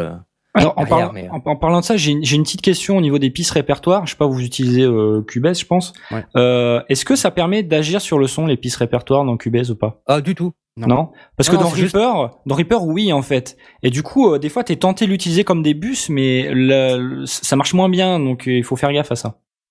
Ah oui, d'accord. mais quelque part, c'est peut-être plus simple euh, de l'avoir euh, comme ça. C'est peut-être plus intuitif. Malgré tout, euh, il y a y des limitations, comme tu dis. Donc, euh, la, la méthode Cubase est beaucoup moins intuitive. Parce que tu vois, as une piste répertoire, ensuite il faut Mhm. que tu t'assures que chacune des pistes qui sont à l'intérieur du répertoire se déverse dans le bon bus, euh, que tu fasses ton mix à l'intérieur de ton bus, et ensuite tu as tout sur une paire de faders ou un fader stéréo, on va dire. C'est une option qui était offerte avec Reaper, Ouais. euh, qui peut convenir sur des, sur des petits projets ou des choses comme ça, qui convient peut-être pas dans tous les, dans tous les domaines, mais qui effectivement peut être, peut être parfois pratique. Le, le- Après- la, la- la piste répertoire, euh, c'est celle qui te montre aussi le, la, la, la, la courbe du le, le wave euh, euh, en, en, en espèce de prémixage. euh. Ah, ça toi, sur Cubase, j'ai pas. Mais Euh, peut-être dans ma version de. Cubase, euh, je l'ai pas. non, non, je, non. pense- je pense à Reaper. Non, D'accord. non, c'est parce que sur le, je te confirme, hein, sur le 8 aussi, ça, ça le fait Ça pas. le fait pas. On voit les, on voit toutes les pistes. Oui, on voit les chaque forme d'onde dans- à l'intérieur du dossier, mais on voit pas Voilà, une ça. forme d'onde globalisée. euh, Alors, ça, ça existe sur Reaper et euh, c'est pas mal J'ai- ça. J'ai vu ça. Euh, qui est-ce qui faisait ça? C'était. Euh, ah, euh, ah, je me souviens plus. J'ai- vu, j'ai vu faire. J'ai pas, j'ai pas encore euh, testé moi-même. Je suis vraiment un débutant en matière de Reaper. Euh, j'ai- et je l'ai vu faire. Et effectivement, pour monter des dialogues, c'était génial parce que du coup, euh, on, on voit effectivement l'espace entre entre les les Entre les dialogues. entre les dialogues Mhm. de manière visuelle. Et, euh, et du coup, le montage se fait, se fait euh, pratiquement. On, on travaille sur les objets évidemment dans chacune des pistes, Mhm. mais on a la, la représentation générale du, du mix final, c'est assez, assez impressionnant. Et Jay nous confirme que c'est génial ce truc. Donc pour ceux qui savent pas, Jay, on l'a un peu annoncé, n'a pas de connexion internet euh, stable. Il a déménagé récemment. Euh, apparemment, beaucoup de gens font ça en ce moment dans les sondiers. Il cherche à se, rapprocher du centre, euh, mais euh, je ne sais pas si vous le trouvez tous. Euh, et donc il n'a pas de connexion internet. C'est vraiment très triste. Euh, nous sommes, nous sommes très tristes pour Jay, mais très heureux qu'il retrouve prochainement sa connexion internet pour nous rejoindre à nouveau dans cette émission. En termes de cette aparté ne, ne, voulait rien dire du tout. Je ne sais pas pourquoi je l'ai fait, euh, mais euh, on te soutient dans ton entreprise. mais euh, donc, en termes de d'autres étapes, donc là on a parlé, euh, tu as organisé dans des pistes répertoires. Alors après, comment comment vous faites, toi, Smot Comment tu comment t'approches le truc après? Alors alors j'ai encore un, une autre un autre truc dans l'organisation, euh, c'est euh, utiliser des marqueurs aussi, des marqueurs pour comment dire marquer les différentes parties de ta chanson, l'intro, le premier couplet, le premier refrain, ce, ce, genre de choses en fait. Mmh. Et et tu en fait dans certains logiciel, tu peux aussi mettre des couleurs, dire bah voilà, tous les refrains, je les mets en bleu, euh, tous les couplets, je les mets en jaune. Ça a l'air mm. bête dit comme ça, mais c'est aussi hyper pratique de faire ce genre de choses en fait. Parce que quand tu, tu reportes un traitement, par exemple sur tous les, où tu, tu fais un copier-coller d'un, j'en sais rien, d'une piste de synthé par exemple au hasard, euh, sur tous les sur tous les refrains, et eh ben tu sais que ben c'est dans la zone bleue qu'il faut, enfin, il faut les couper. C'est que une, ça suffit pas. Parce que quoi? Parce que une, ça suffit pas, faut la voilà, copier. C'est exactement. voilà. Euh, euh, non, je, je, crois que Fab Dupont fait comme ça, non? Euh, Ouais, il fait, il fait comme ça, ouais, Fab Dupont, ouais. exactement. Et, Et, effectivement, du coup, quand on regarde une, un, un projet en, en cours, euh, en, en, deux secondes, il explique euh, comment il est, il est fait et on peut suivre exactement ce qui se passe parce que on a vraiment les couleurs par instrument et puis les couleurs par, par groupe de, au, au, fil de la, au fil de la musique. C'est assez chouette. Tom Dandet sur le chat nous dit pour le son à l'image des marqueurs, c'est obligatoire. Oui, bah, pour avoir le découpage des scènes oui, et tout ça. J'espère que je l'ai bien prononcé. Euh, J'ai aussi euh, tendance à utiliser des marqueurs euh, en saga MP3. Euh, donc, euh, parce que quand on a un programme qui dure 20 minutes, c'est vrai que quand on a des scènes de 2 minutes, ben, ça fait quand même 10 scènes, voire plus des fois ben c'est pas facile de s'y retrouver dans un, dans un long projet comme ça. Donc euh, c'est vrai que les marqueurs, en plus les marqueurs, on peut leur donner du texte dans certaines euh, dans certaines dos, comme dans Cubase, on peut mettre un petit texte à côté. Donc en plus on voit euh, on voit exactement de quoi il s'agit. Et après on peut même les associer à un, un chiffre sur le pavé numérique. Alors mhm. ça c'est vraiment génial. Du coup, en fait, sur le pavé numérique, on tape 4, 5, 6, 7, 8, 9. Alors, bon, après, j'ai pas trouvé comment aller au-delà de 9. Mais euh, ABCD, euh, je suis non, je suis pas sûr. Euh, mais, mais c'est pratique quand même. Du coup, c'est bien. Mais sinon, on l'a dans la liste à gauche et donc on peut, on peut comme ça y aller euh, de manière très simple. Et moi, ce que je conseillerais aussi, c'est plutôt que de mettre des marqueurs uniques, c'est mettre des marqueurs cycles. Parce que comme ça, euh, ça permet d'aller boucler sur la scénette en question ou sur ah oui, du, début, à la fin, du ouais. début à la fin, exactement. Mmh. Et ça, c'est en termes de, de gain de temps invaluable. C'est vraiment le truc, euh, ça, fait, gagner beaucoup de temps aussi. Donc les marqueurs cycles à la place des marqueurs, euh, des marqueurs unitaires. Euh, quoi d'autre, Asmod Tu voulais nous, parler d'autres étapes ou, pas? Alors en termes d'organisation, c'est à peu près tout ce que je fais. Après voilà, dans l'optique où tu dis tu viens de recevoir des pistes et par quoi tu commences, Ouais. Euh, moi, par quoi je commence? Je commence par remettre tous les tous les faders à zéro.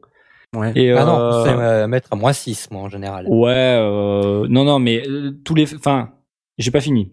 Je remets ouais. tous les faders à zéro et après j'essaie d'avoir un. Attention, il a pas fini. De faire un, de faire un premier euh, mix cohérent au niveau du volume en fait. Mm. Parce que tu reçois pas forcément tes pistes, euh, elles ont pas toutes été enregistrées au, à, au niveau auquel tu les veux. Euh, c'est tout n'est pas forcément cohérent, donc tu, tu commences par euh, remettre tout à plat et puis euh, tu, tu te donnes, j'en sais rien, une dizaine de minutes pour dire bon, euh, je vais essayer de me rapprocher le plus possible de ce que je veux à la fin. Donc mmh. il faut faire gaffe parce que il, déjà il faut pas il faut pas mettre tout trop fort et, et parfois en fait il faut justement, il faut se laisser un petit peu de, il faut se laisser un peu de headroom, il faut se laisser un peu de place pour mixer. Donc, si tu vois que tes pistes, elles ont été enregistrées euh, euh, à un volume qui convient pas, il faut pas hésiter à mettre des plugins de gain, mais vers le négatif, en fait. Tu mets des plugins de gain vers le négatif, par exemple à moins 6, comme dit Aurine, et euh, tu sais que tu te laisses 6 dB de, de place pour mixer derrière. En règle générale, il vaut. Vas-y, en fait, il y a, y, a, y, a, y a, une approche qui, qui est multiple. Soit tu euh, pars de ton des, des pistes telles qu'elles sont, et puis tu joues avec un plugin de gain, ou alors sur, sur ton sur ton level de, au niveau du clip ou de la piste pour pour recaler tout ça. Soit tu repasses par une forme de, de normalisation. Euh, mais assez basse, genre effectivement moins 6 dB ou un truc comme ça pour donner un maximum de headroom, histoire aussi de à, à, ma, ma, vision des choses, elle est peut-être euh, fausse, dites-moi ce que vous en pensez, mais ma vision des choses, c'est que déjà la mise à plat, elle doit pas se mettre à saturer nulle part. On va, on va ensuite la creuser, la sculpter, la nettoyer, la, la, la, la ranger, mettre des choses en avant et reculer des trucs. Mais déjà, si la mise à plat, elle est propre, euh, on a, on a pas, on a gagné pas mal de, pas mal de choses. Et, et comme j'utilise, parce que je suis un, un piètre sondier euh, euh, amateur, euh, comme j'utilise aussi mes yeux, j'aime bien aussi que les, les courbes, elles aient une, un certain volume. Donc du coup, je les amène effectivement en général vers moins 6 dB pour arriver à, à les voir. Parce que si j'ai un truc qui est vraiment super petit, je mhm. préfère avoir le, curseur, le curseur qui le tire vers le, vers le, le, négatif pour baisser le volume, mais que je mhm. vois quand même ce qu'il y a dedans. Mais mhm. globalement, avoir les curseurs à moins 6, c'est aussi l'assurance que globalement votre master va pas saturer.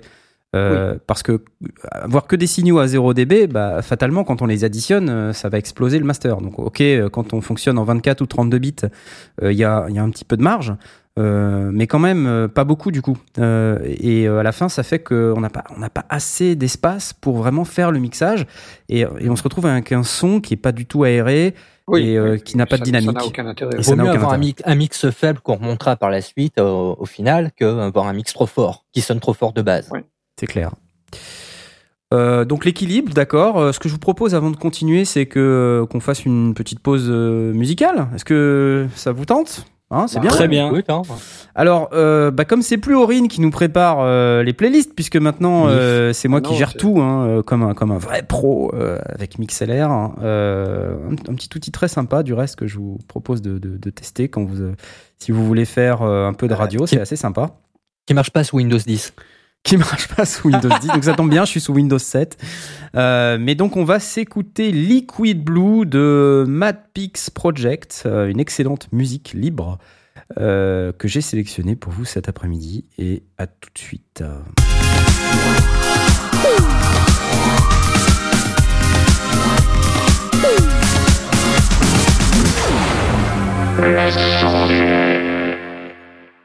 Et nous si, euh, oula, oh là là, on a un petit, un petit souci de, de son là, mais nous revoici à nouveau sur euh, les sondiers. Euh, avec moi ce soir, oui, bravo, bravo, oui,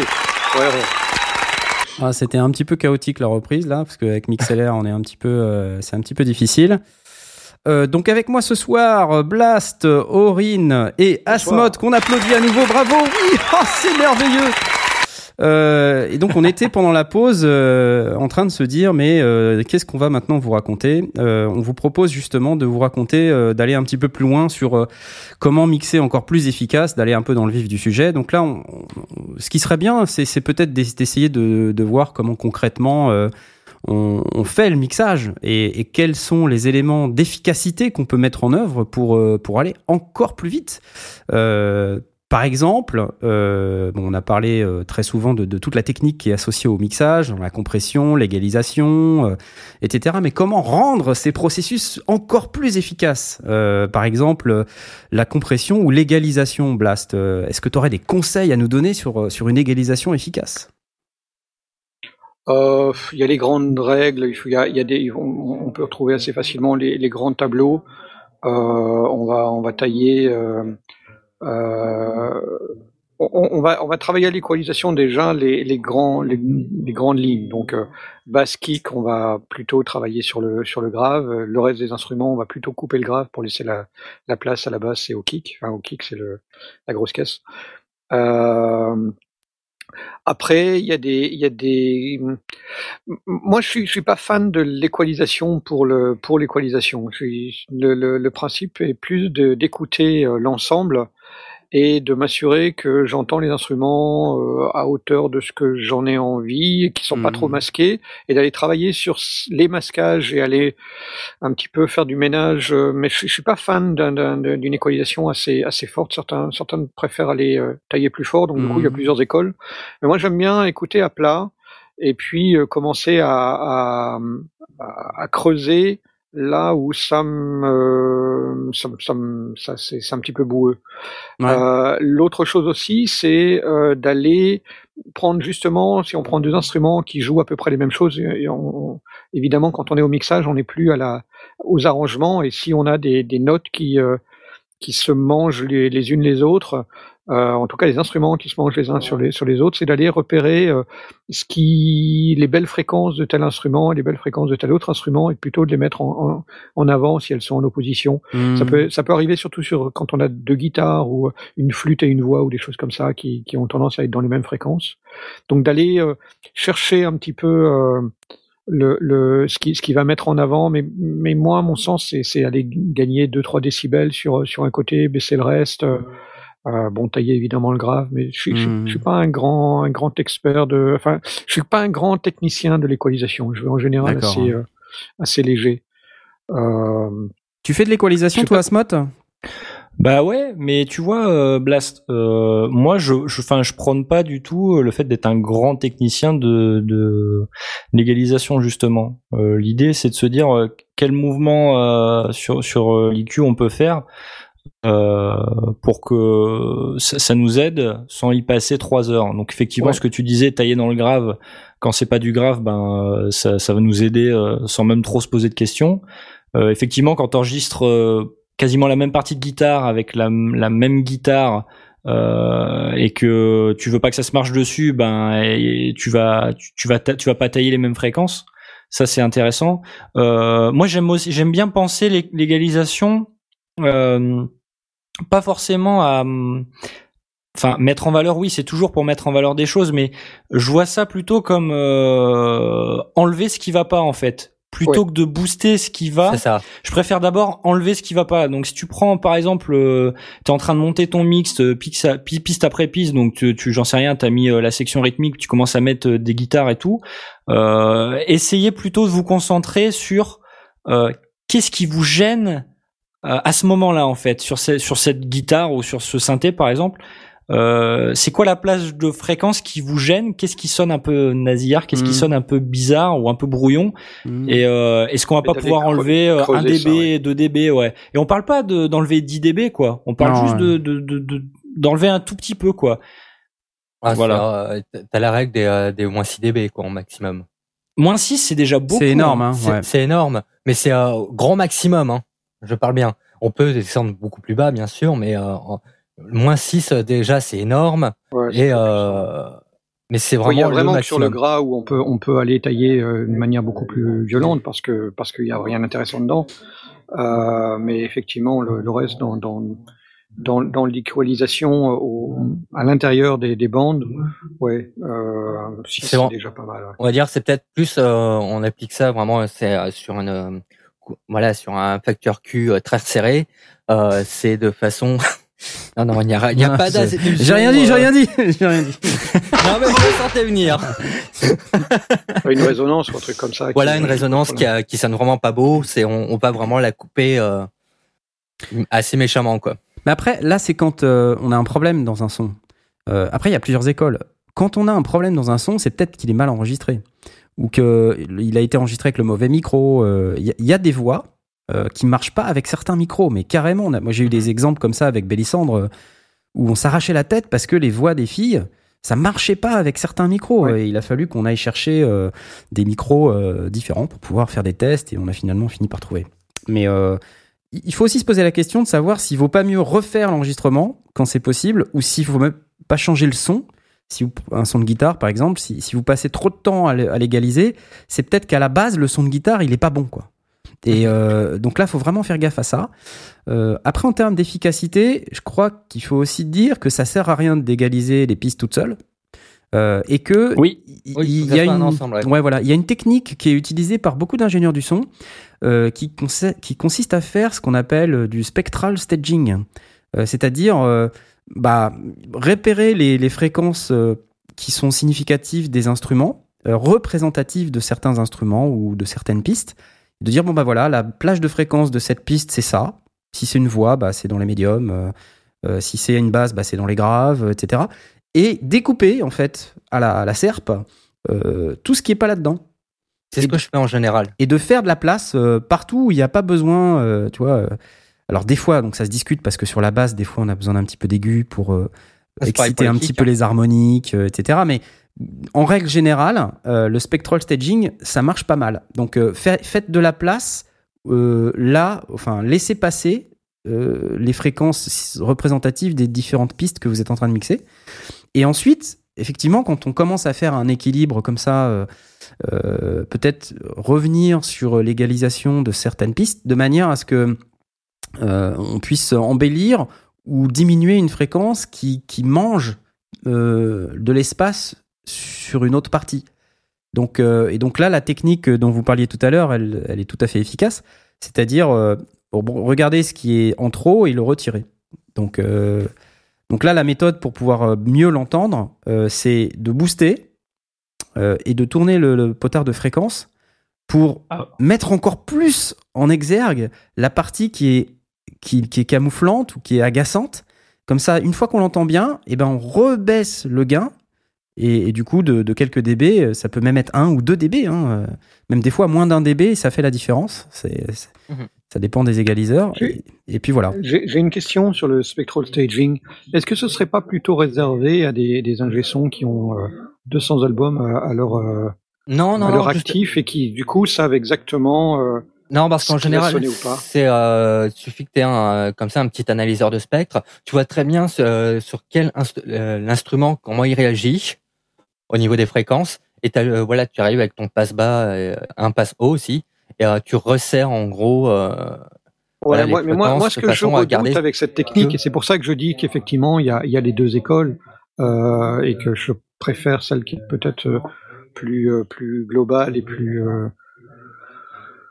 peut-être moins efficace, mais en tout cas, euh, qui me, qui me fait moins peur. Euh, le spectral staging, euh, tu prends quand même, là, tu te fermes des portes, hein. euh, Alors, non, non, si, si t'as, attention. si t'as loupé une harmonique, euh, ben, ça va faire moche. Ça va Mais tu vas l'entendre. Et tu vas l'entendre. On va l'entendre, on va l'entendre. C'est euh, c'est c'est le but aussi de de ce de ce bah, de cette méthode. Déjà, c'est des euh, quand on met les les passes hauts et passes bas, c'est faut avoir des des pentes de coupure qui sont quand même assez raides. Faut pas y aller avec euh, on va dire les Q de base qui a une pente de coupure à moins 6 dB. Non, faut aller dans les trucs qui ont dans le minimum à moins 36 dB. En- en T'es, violent, toi. hein, t'es violent. hein. Ah ouais, violent, violent, ouais. Ah bah, euh, ça permet d'être plus précis dans, dans sa coupure en fait. Et euh, ça permet aussi, de, voilà, si jamais on a, on va dire qu'on, on va dire à peu près sur les 100, euh, on a besoin qu'à partir du 100 Hz et pas en dessous. Avec euh, cette prendre là, hop, je mets mon euh, mon passe haut à 100 Hz et ça coupe vraiment tout ce qu'il y a en, en dessous de 100 Hz, sans Mhm. vraiment euh, avoir de, de résidus derrière. Mhm.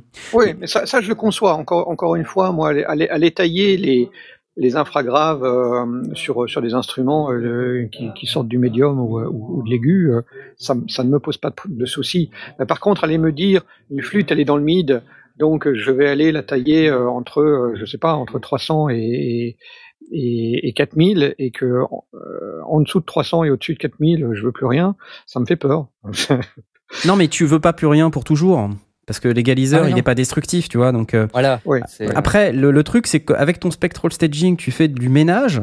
C'est la partie, on va dire, technique de l'égalisation, puisqu'on on parle d'efficacité en réalité. Donc, Ouais, pour ouais. être plus efficace, on euh, se limite aux bandes de fréquences utiles de chaque euh, piste, en se disant, bah, une flûte, ça va de là à là. Il n'y a pas de raison que j'aille euh, dans l'infragrave, quoi. Tu vois, donc je coupe. Et, et d'ailleurs, peut-être tu vas au passage euh, couper euh, un grave que t'entendais pas ou une, un ronron qui était là et puis qui, qui dans, le, dans le contexte il s'entend pas, mais en fait quand tu l'enlèves, euh, ça clean beaucoup et, ça fait du bien à ton mix. Et après, si par exemple, je sais pas sur la basse, euh, t'as besoin d'exciter une petite harmonique pour que ça se passe mieux et qu'on l'entende mieux, Tu remettre, tu ouais. peux, tu peux revenir en mettre dessus. Une autre technique peut être aussi de dupliquer la piste de basse et euh, d'appliquer un égaliseur qui est totalement différent sur cette euh, sur ce duplicata. Euh, Hmm. du, du coup, en fait, tu, tu vas couper. comme un multiband, quoi. Ouais, c'est ça, comme un multiband. Et du coup, ben, tu, tu, tu vas complètement couper tout ce que tu as déjà, puisque tu pas envie de l'avoir deux fois.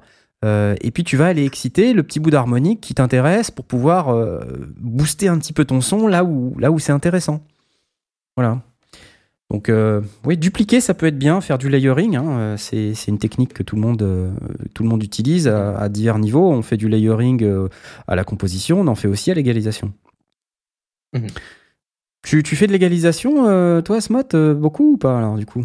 Alors c'est marrant parce que c'est la question que tu m'as posée il y a environ un quart d'heure. Ah ouais, non, mais, non, mais je veux dire, euh, tu- Bah, qu'est-ce que t'en Euh, fais, du coup? beaucoup, Beaucoup, euh, je, je, je, sais, je saurais pas te dire si c'est beaucoup, mais euh, l'égalisation, elle va me servir à, à obtenir une, une séparation entre les instruments en fait, à pouvoir dire euh, j'a- j'arrive mieux à les distinguer les uns des autres. Mhm. Euh, donc euh, beaucoup, je, je fais pas des mouvements drastiques. Euh, effectivement, je vais peut-être mettre automatiquement un coup bas sur à peu près toutes mes pistes, euh, sauf ce qu'il y a dans le grave. Euh, même si, euh, enfin, ju- ju- juste par précaution, et souvent ça, ça permet de libérer, ça, ça permet de libérer le grave. Mais euh, derrière, ça va être au, ça va être à l'écoute. C'est-à-dire, je vais prendre une piste, je vais, je vais, je vais rajouter piste par piste en fait mes éléments dans mon mix, et puis au fur et à mesure, je vais dire bon bah voilà ça. Euh, comme tu disais tout à l'heure, hein, je, je me balade dans les fréquences et ah ok ben là je celle-là je l'ai boostée, ça me plaît pas donc je vais la baisser un petit peu. Mhm. Euh, je vais travailler comme ça en fait et euh, s'il y a pas besoin, il y a pas besoin, tu vois. Mais euh, je vais pas, je vais pas faire l'égalisation à, à outrance. Ouais. Euh, maintenant, ce que tu disais là, le, le travailler sur une piste en parallèle, c'est pas mal parce que euh, ça permet, en général, quand tu fais de l'égalisation, tu fais pas des mouvements qui sont euh, drastiques, quoi. Mhm. Tu bouges de, de quelques dB. Et le fait de dire, euh, bah ma piste, euh, mon contenu original, j'y touche pas, et je rajoute une, une, une deuxième piste, et celle-là, je la détruis complètement avec l'égaliseur parce Ouais. que je veux, euh, je veux telle bande de fréquences, Ouais, je veux ça, entre ouais. Mhm. entre 1000 et 2000, euh, je veux que ça ça booste quoi. Et ben tu peux et, euh, et ça te permet de pas détruire ton contenu original. Et ça c'est Alors ça, c'est un, truc qui est vachement important parce que si on va euh, trop dans les extrêmes avec les égaliseurs, on dénature le son euh, dans les Ah oui. vraiment beaucoup en fait. Alors que faire une, duplication d'une piste et comme tu dis, euh, la piste originale, la laisser telle qu'elle est avec des légalisations, tu vois, pas trop à outrance, Mhm. et une deuxième piste que tu vas déchirer complètement pour pouvoir avoir la petite bande qui va bien, quitte à même mettre une distorsion dessus, tu vois. Ah, Enfin, moi, sûr. ça m'est arrivé des fois de mettre sur une piste de basse euh, qui était trop ronde. On l'entendait pas en fait. Tu vois, t'as beau euh, compresser, égaliser et tout, ça, tu, tu l'entends pas. En fait, ce qu'il faut, c'est mettre un peu, faire un- exciter un Ouais. petit peu les En fait, tu harmoniques dans génères- Tu l'aigu. génères des harmoniques. quoi. Tu génères des harmoniques. Donc en fait, tu coupes complètement le grave, tu gardes que l'aigu et ça fait un son très nasillard quand t'écoutes au solo. Ça fait, euh, ça, on peut le faire aussi sur les guitares euh, claires, quoi. Tout à fait, ouais. Et, et une tu- légère, tu mets une légère distorsion, disto. Et après, tu, tu, tu mets juste un tout petit poil euh, et, et ça te fait parfois une différence, mais incroyable. On se rend pas compte, mais ça fait une beau- beaucoup de différence. Bon, voilà, une technique. Bon, euh, C'est un truc que tu fais après au peaufinage ou bien euh, Oui. en fait, moi, je, je commence toujours par euh, faire un équilibre des niveaux euh, en essayant de garder tout approximativement à moins 6. Après, je dis, bon, mes pistes, c'est quoi leur plage de fréquence significative, représentative? J'essaie de, de couper là où c'est pas utile. Après, j'ai quelque chose. Voilà. Et des fois, après, je me dis, c'est plus assez intéressant. La basse, elle est plus assez intéressante. Donc, je fais cette technique de duplication. Puis après, bah, c'est fonction du style musical aussi. hein. Ça peut être euh, Ouais. très, très différent en fonction du style. Euh, tu mixes pas de l'électro de la même manière que du celtique. hein. Mm. Enfin, bon, peut-être. je sais pas qui. Euh, non, non. Euh, ça peut être intéressant d'essayer une technique de mixage électro sur du celtique, il faudra que j'essaie. Euh, mais voilà, ça dépend du style musical, ça dépend de ce que tu cherches à, à obtenir comme objectif. Euh, et puis après, en termes de méthode, c'est surtout là qui est qu'on va trouver l'efficacité. Tu vois, Euh, l'égalisation quand tu l'approches euh, en, tant que débutant, tu as tendance à faire un peu n'importe quoi, n'importe comment, et en fait, c'est l'expérience qui va te permettre d'aller plus vite et de comprendre où faut aller, comment faut faire, euh, etc. Mais si tu as une méthode, tu vois, un process, vraiment, un workflow comme on appelle ça, où tu vas piste à piste, tu commences par faire ton spectral staging, hein. Euh, et puis une fois que tu as fait ton équilibre, tu te dis, bon, où est-ce que c'est intéressant, où est-ce que c'est plus intéressant? Là, tu peux commencer à appliquer d'autres traitements qui, eux, sont plus artistiques. Tu vois, tu, dépasses l'étape technique du traitement.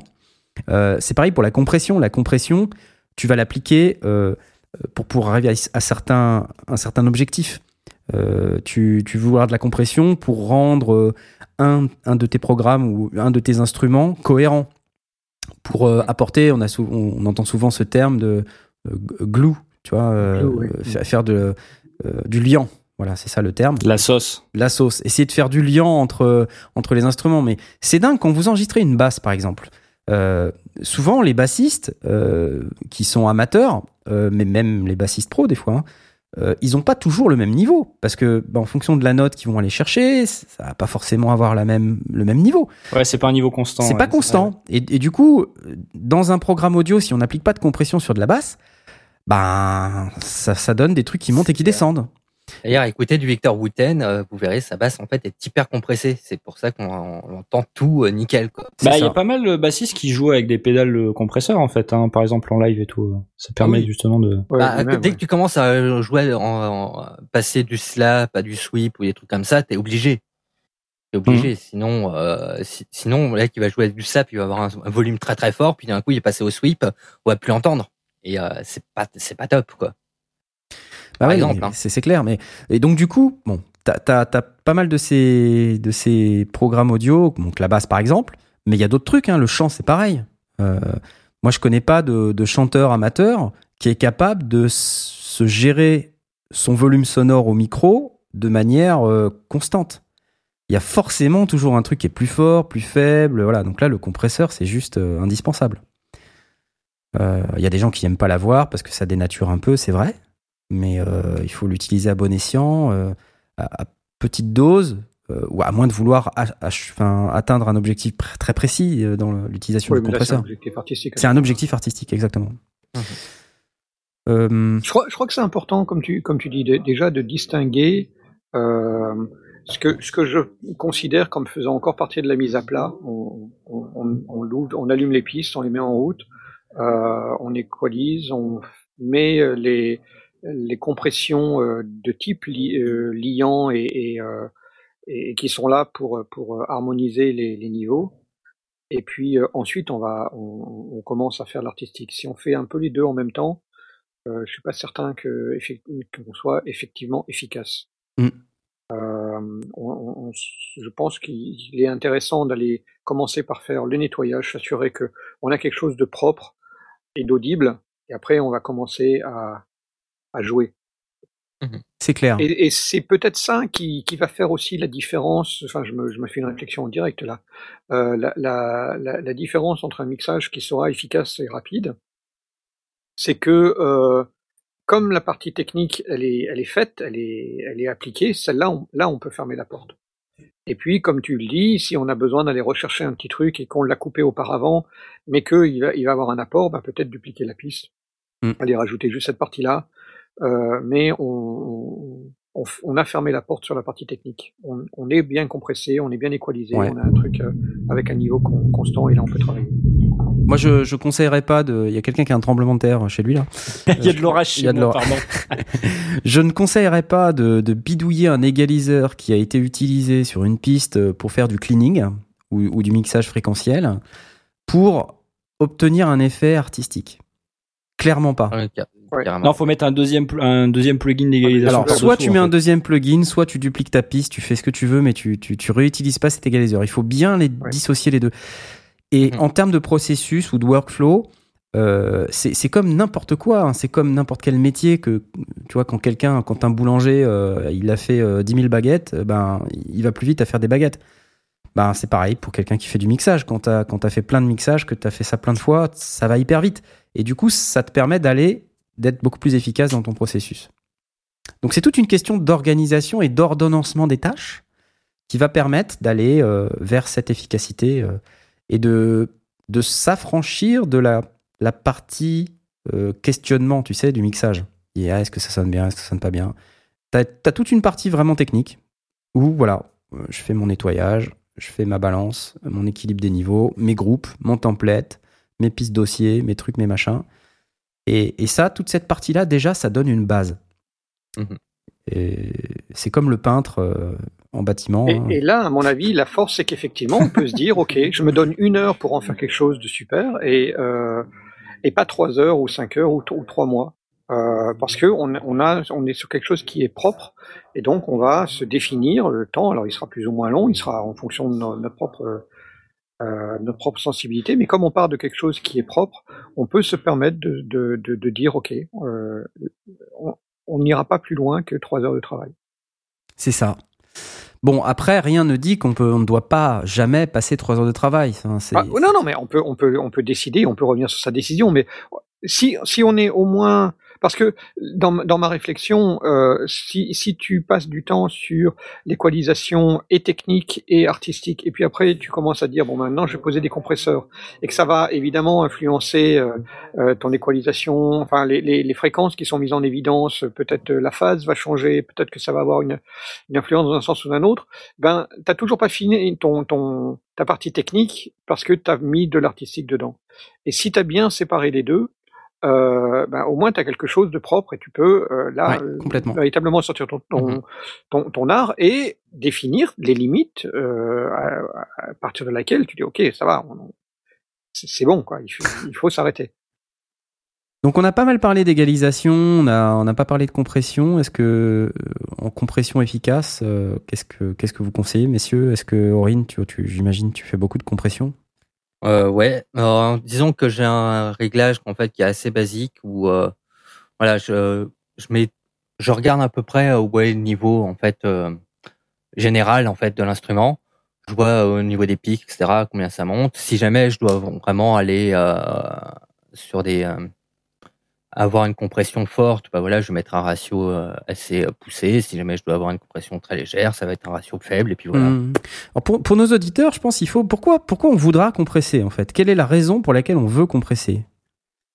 Euh, alors, la raison pour laquelle, moi, en tout cas, je compresse de base, c'est que je tiens à redonner, on va dire, peut-être un, peut-être un peps, un poil un peu plus euh, important à certains Mhm. instruments qui sont un peu, un peu mous, Mhm. qui, euh, qui sonnent mous, en fait. que je trouve qu'ils, voilà, ils ont pas assez de pêche, pas assez de. Donc en fait, Et La tu pêche au contraire c'est l'inverse, c'est parce qu'il y a de la dynamique qu'il y a de la pêche. Ah, mais justement, tu peux, tu peux énoncer, comme dirait l'autre, euh, la dynamique d'un signal euh, en mettant un compresseur euh, qui va, euh, avec une attaque plus longue, mettre en avant les, les sons plus percussifs, par exemple. Oui. Ça, ça va donner de la patate. Ouais. Rappelons pour nos auditeurs, euh, la compression, elle sert à gérer la dynamique du son. La dynamique du son, c'est l'écart entre le son le plus fort et le son le plus faible. Et euh, donc, on va vouloir gérer cette dynamique parce que c'est elle qui va euh, donner de l'air ou pas en fonction du style musical sur lequel vous êtes en train de travailler. Il y a des réglages de, de compression qui vont vous permettre d'atteindre euh, certains objectifs euh, sur de la percussion, par exemple. Mettre un compresseur avec une attaque longue, ça va vous permettre de faire ressortir les attaques. du coup, c'est-à-dire que euh, l'attaque longue, qu'est-ce que ça signifie? Ça veut dire que votre compresseur va mettre plus de temps à s'enclencher quand il va trouver un signal qui va dépasser son seuil. Mhm. Et du coup, ben, ce signal ne sera pas compressé. Mais quand on parle d'attaque longue, on parle de quelques millisecondes. Euh, euh, donc- par exemple, pour une caisse claire, c'est très bien d'avoir une attaque très longue, par exemple. Voilà, pour une caisse claire, on peut, on peut gérer par exemple la queue de la caisse claire pour qu'elle elle soit plus effacée, pour qu'on a- on ait plus le côté percussif de la caisse claire. Et que ce soit plus, comme on dit, in your face, euh, qui est un, un effet qui est, qui est généralement très très recherché. Euh, donc si vous cherchez l'effet caisse claire in your face, c'est très concrètement euh, un ratio fort et une attaque relativement longue. Donc là, il faut aussi tester. hein. C'est- Il n'y a pas de, de réglage absolu. Il faut se faire sa propre Oui. idée en, en fonction en plus de la caisse claire que, que vous avez, parce que ça peut aussi changer en fonction du, du matériel de base, du matériau de base. Euh, donc ce qu'il faut, c'est vraiment faire des, des tests. Mais, mais en règle générale, avoir une caisse claire in your face, c'est ce type de réglage. Euh, que- quels autres euh, exemples? Tout à l'heure, j'ai parlé de la basse, euh, la voix. Euh, Qu'est-ce qu'on peut avoir d'autre comme exemple? Pourquoi on voudrait compresser, par exemple, le blast? Est-ce que tu aurais un exemple à nous, à nous partager euh, sur les raisons Ouais. du pourquoi on voudrait compresser un programme audio? Moi, le, le euh, bah, déjà euh, ré- réduire la la dynamique euh, générale, en tout, ou contrôler, maîtriser la dynamique générale. Euh, s'assurer que euh, le c'est peut-être pas forcément un, un, un, travail qui va se faire au mixage, mais mais il, va à mon avis se préparer au mixage. C'est de définir la l'ambiance générale qu'on a envie d'obtenir sur le titre final. Là encore une fois, c'est probablement parce que euh, en général, je me, je me, fais ça tout seul dans mon coin et donc je passe pas par un par un master derrière. Euh, mais ce, ce, ce, je l'appellerai pas ça liant, mais c'est en, en, partie liant. Euh, je, je, vois Tom qui dit euh, avoir un effet fun radio, non justement pas, mais euh, mais pas avoir un effet France Musique. c'est quoi un effet France Musique le, le, le, truc c'est que ouais, le, l'aspect fun radio, le, moindre truc est toujours euh, à la même hauteur, c'est-à-dire 0 décibel. Donc ça, c'est absolument insupportable. Mais euh, trop de dynamique, euh, ça va être difficile. Il, il, va falloir arriver à repérer le petit bout de flûte qui est loin derrière. Et euh, pour moi, ça fait aussi partie du liant que d'arriver à, à, donner un, un, une cohérence à l'ensemble. Et, et, c'est pour ça que euh, dans ma J'utilise relativement peu de compression parce que euh, je vais le, déjà le faire au moment du mix. Mes pistes, je vais, je vais déjà les placer pour leur donner euh, une certaine présence euh, d'ensemble, de, enfin, que, que, que, que j'entende les instruments quand j'ai envie de les entendre et quand ils sont là et pas forcément les sortir sur, à, à, la compression finale. Mais le, ça donne quand même un liant. C'est ça, ça ça donne une cohérence à l'ensemble. Ça permet d'avoir un contrôle des, des, pics, ça permet d'avoir euh, euh, un, un, contrôle de, du, des, des, parties les plus faibles. Et, mmh euh, et, et, pour moi, en général, quand je travaille avec euh, avec Audition, il y a, y a, un compresseur que j'aime beaucoup parce que il est à la fois expanseur et euh, compresseur. Donc je peux en même temps et sur le sur le même traitement euh, donner une certaine, un, un, certain volume, à, à, à, oui, augmenter un certain volume et baisser un autre.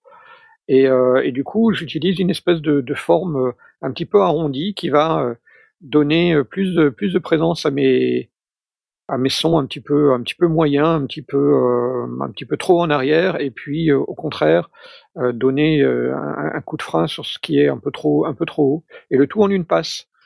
Et, euh, j'aime bien cette, cette approche-là. Euh, dans ce cas-là, je la, je, la, pratique plutôt sur des, sur des bus.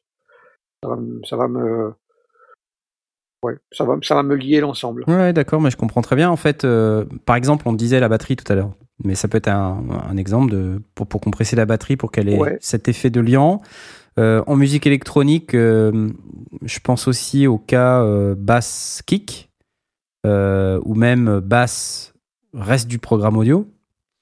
Euh, ouais. Tout le monde connaît ce fameux effet de pompage euh, qui est dû à un compresseur utilisé en sidechain sur le, sur le reste du, du, mix et ce qui va donner cette, euh, cet effet euh, euh, très prisé des, des clubs pour, pour, faire pomper le kick. À chaque fois que le kick va rentrer en jeu, ben, ça va faire légèrement baisser le reste du programme audio et ça va donner un effet totalement dansant. Vous ne pouvez même pas vous empêcher de taper du pied. Un peu comme Jay tout à l'heure euh, pendant la pause musicale.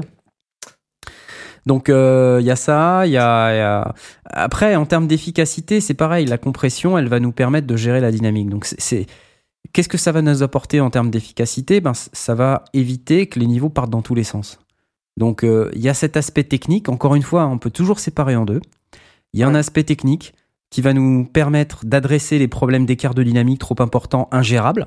Donc en tant que sondier, ce dont on a besoin, c'est d'avoir un truc qui est cohérent et stable. Donc on va commencer par ça.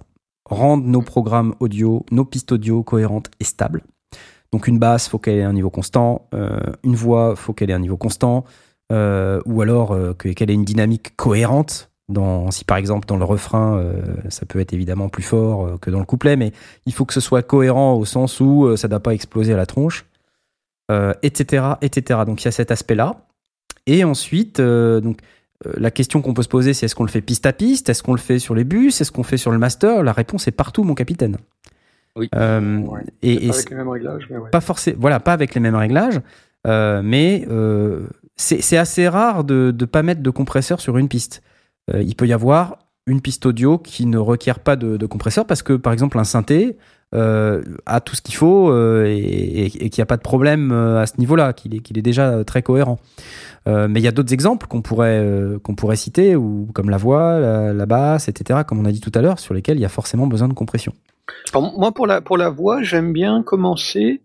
Euh, enfin, j'aime bien. Ça, ça, dépend aussi évidemment des cas, mais je prends, je prends l'exemple, un, un, exemple qui est peut-être hors, hors musique, enfin qui est hors musique. Je, je, réalise des livres audio pour, pour une association pour les aveugles. Et donc, on a, on a des lecteurs et des lectrices, et, j'ai régulièrement des pics, des, des sautes de volume, etc. Je commence par poser un limiteur, mais pas un limiteur euh, élevé ou pas. C'est pas pour pour gagner du gain ni quoi que ce soit. C'est pour un petit peu raboter les pics. J'utilise un limiteur qui a euh, un look ahead, donc je, je le, il est capable de, de réaliser à l'avance que euh, le son va monter, et donc il, il, freine un peu les chevaux. Et une fois que j'ai appliqué ce compresseur, après je peux, je peux ce, ce, limiteur, après euh, je vais appliquer en général un petit peu de compression pour donner de la, de la densité à, à, la voix. Mais, euh, mais je commence d'abord par, euh, par raboter. C'est, alors évidemment, je fais ça avec euh, en, douceur, mais on, voit régulièrement, c'est peut-être un bruit de bouche, c'est peut-être euh, une respiration un peu forte ou une, une, consonne euh, un peu plosive, ou, c'est pas, pas véritablement des plosives, mais des, des consonnes un peu puissantes. Bah, tac, on peut aller euh, les, les raboter. Hum, mais c'est vrai que c'est un truc que je n'ai pas parlé tout à l'heure.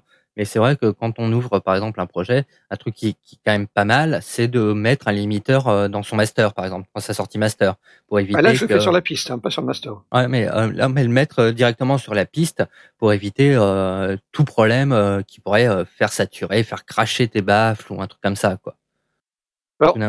Alors, c'est une option, c'est pas une option que j'adopte, enfin que je l'adopte parfois, mais euh, je, je, préfère le faire en, en, deuxième partie parce que euh, je veux être capable de voir le bouton de clip s'allumer si je repère pas un, un, une saturation intersample ou un truc comme ça. Je suis pas forcé, on n'est pas forcément tout le temps euh, concentré seconde par seconde, donc je préfère avoir l'information comme quoi on a tapé dans le rouge et pouvoir la traiter. Euh, donc du coup, je fais que quand je suis sûr qu'au moins je commence à avoir quelque chose de cohérent, là, là effectivement, je peux mettre, je vais commencer à, à, poser mon limiteur, mais j'ai, j'ai pas envie de le mettre tout de suite.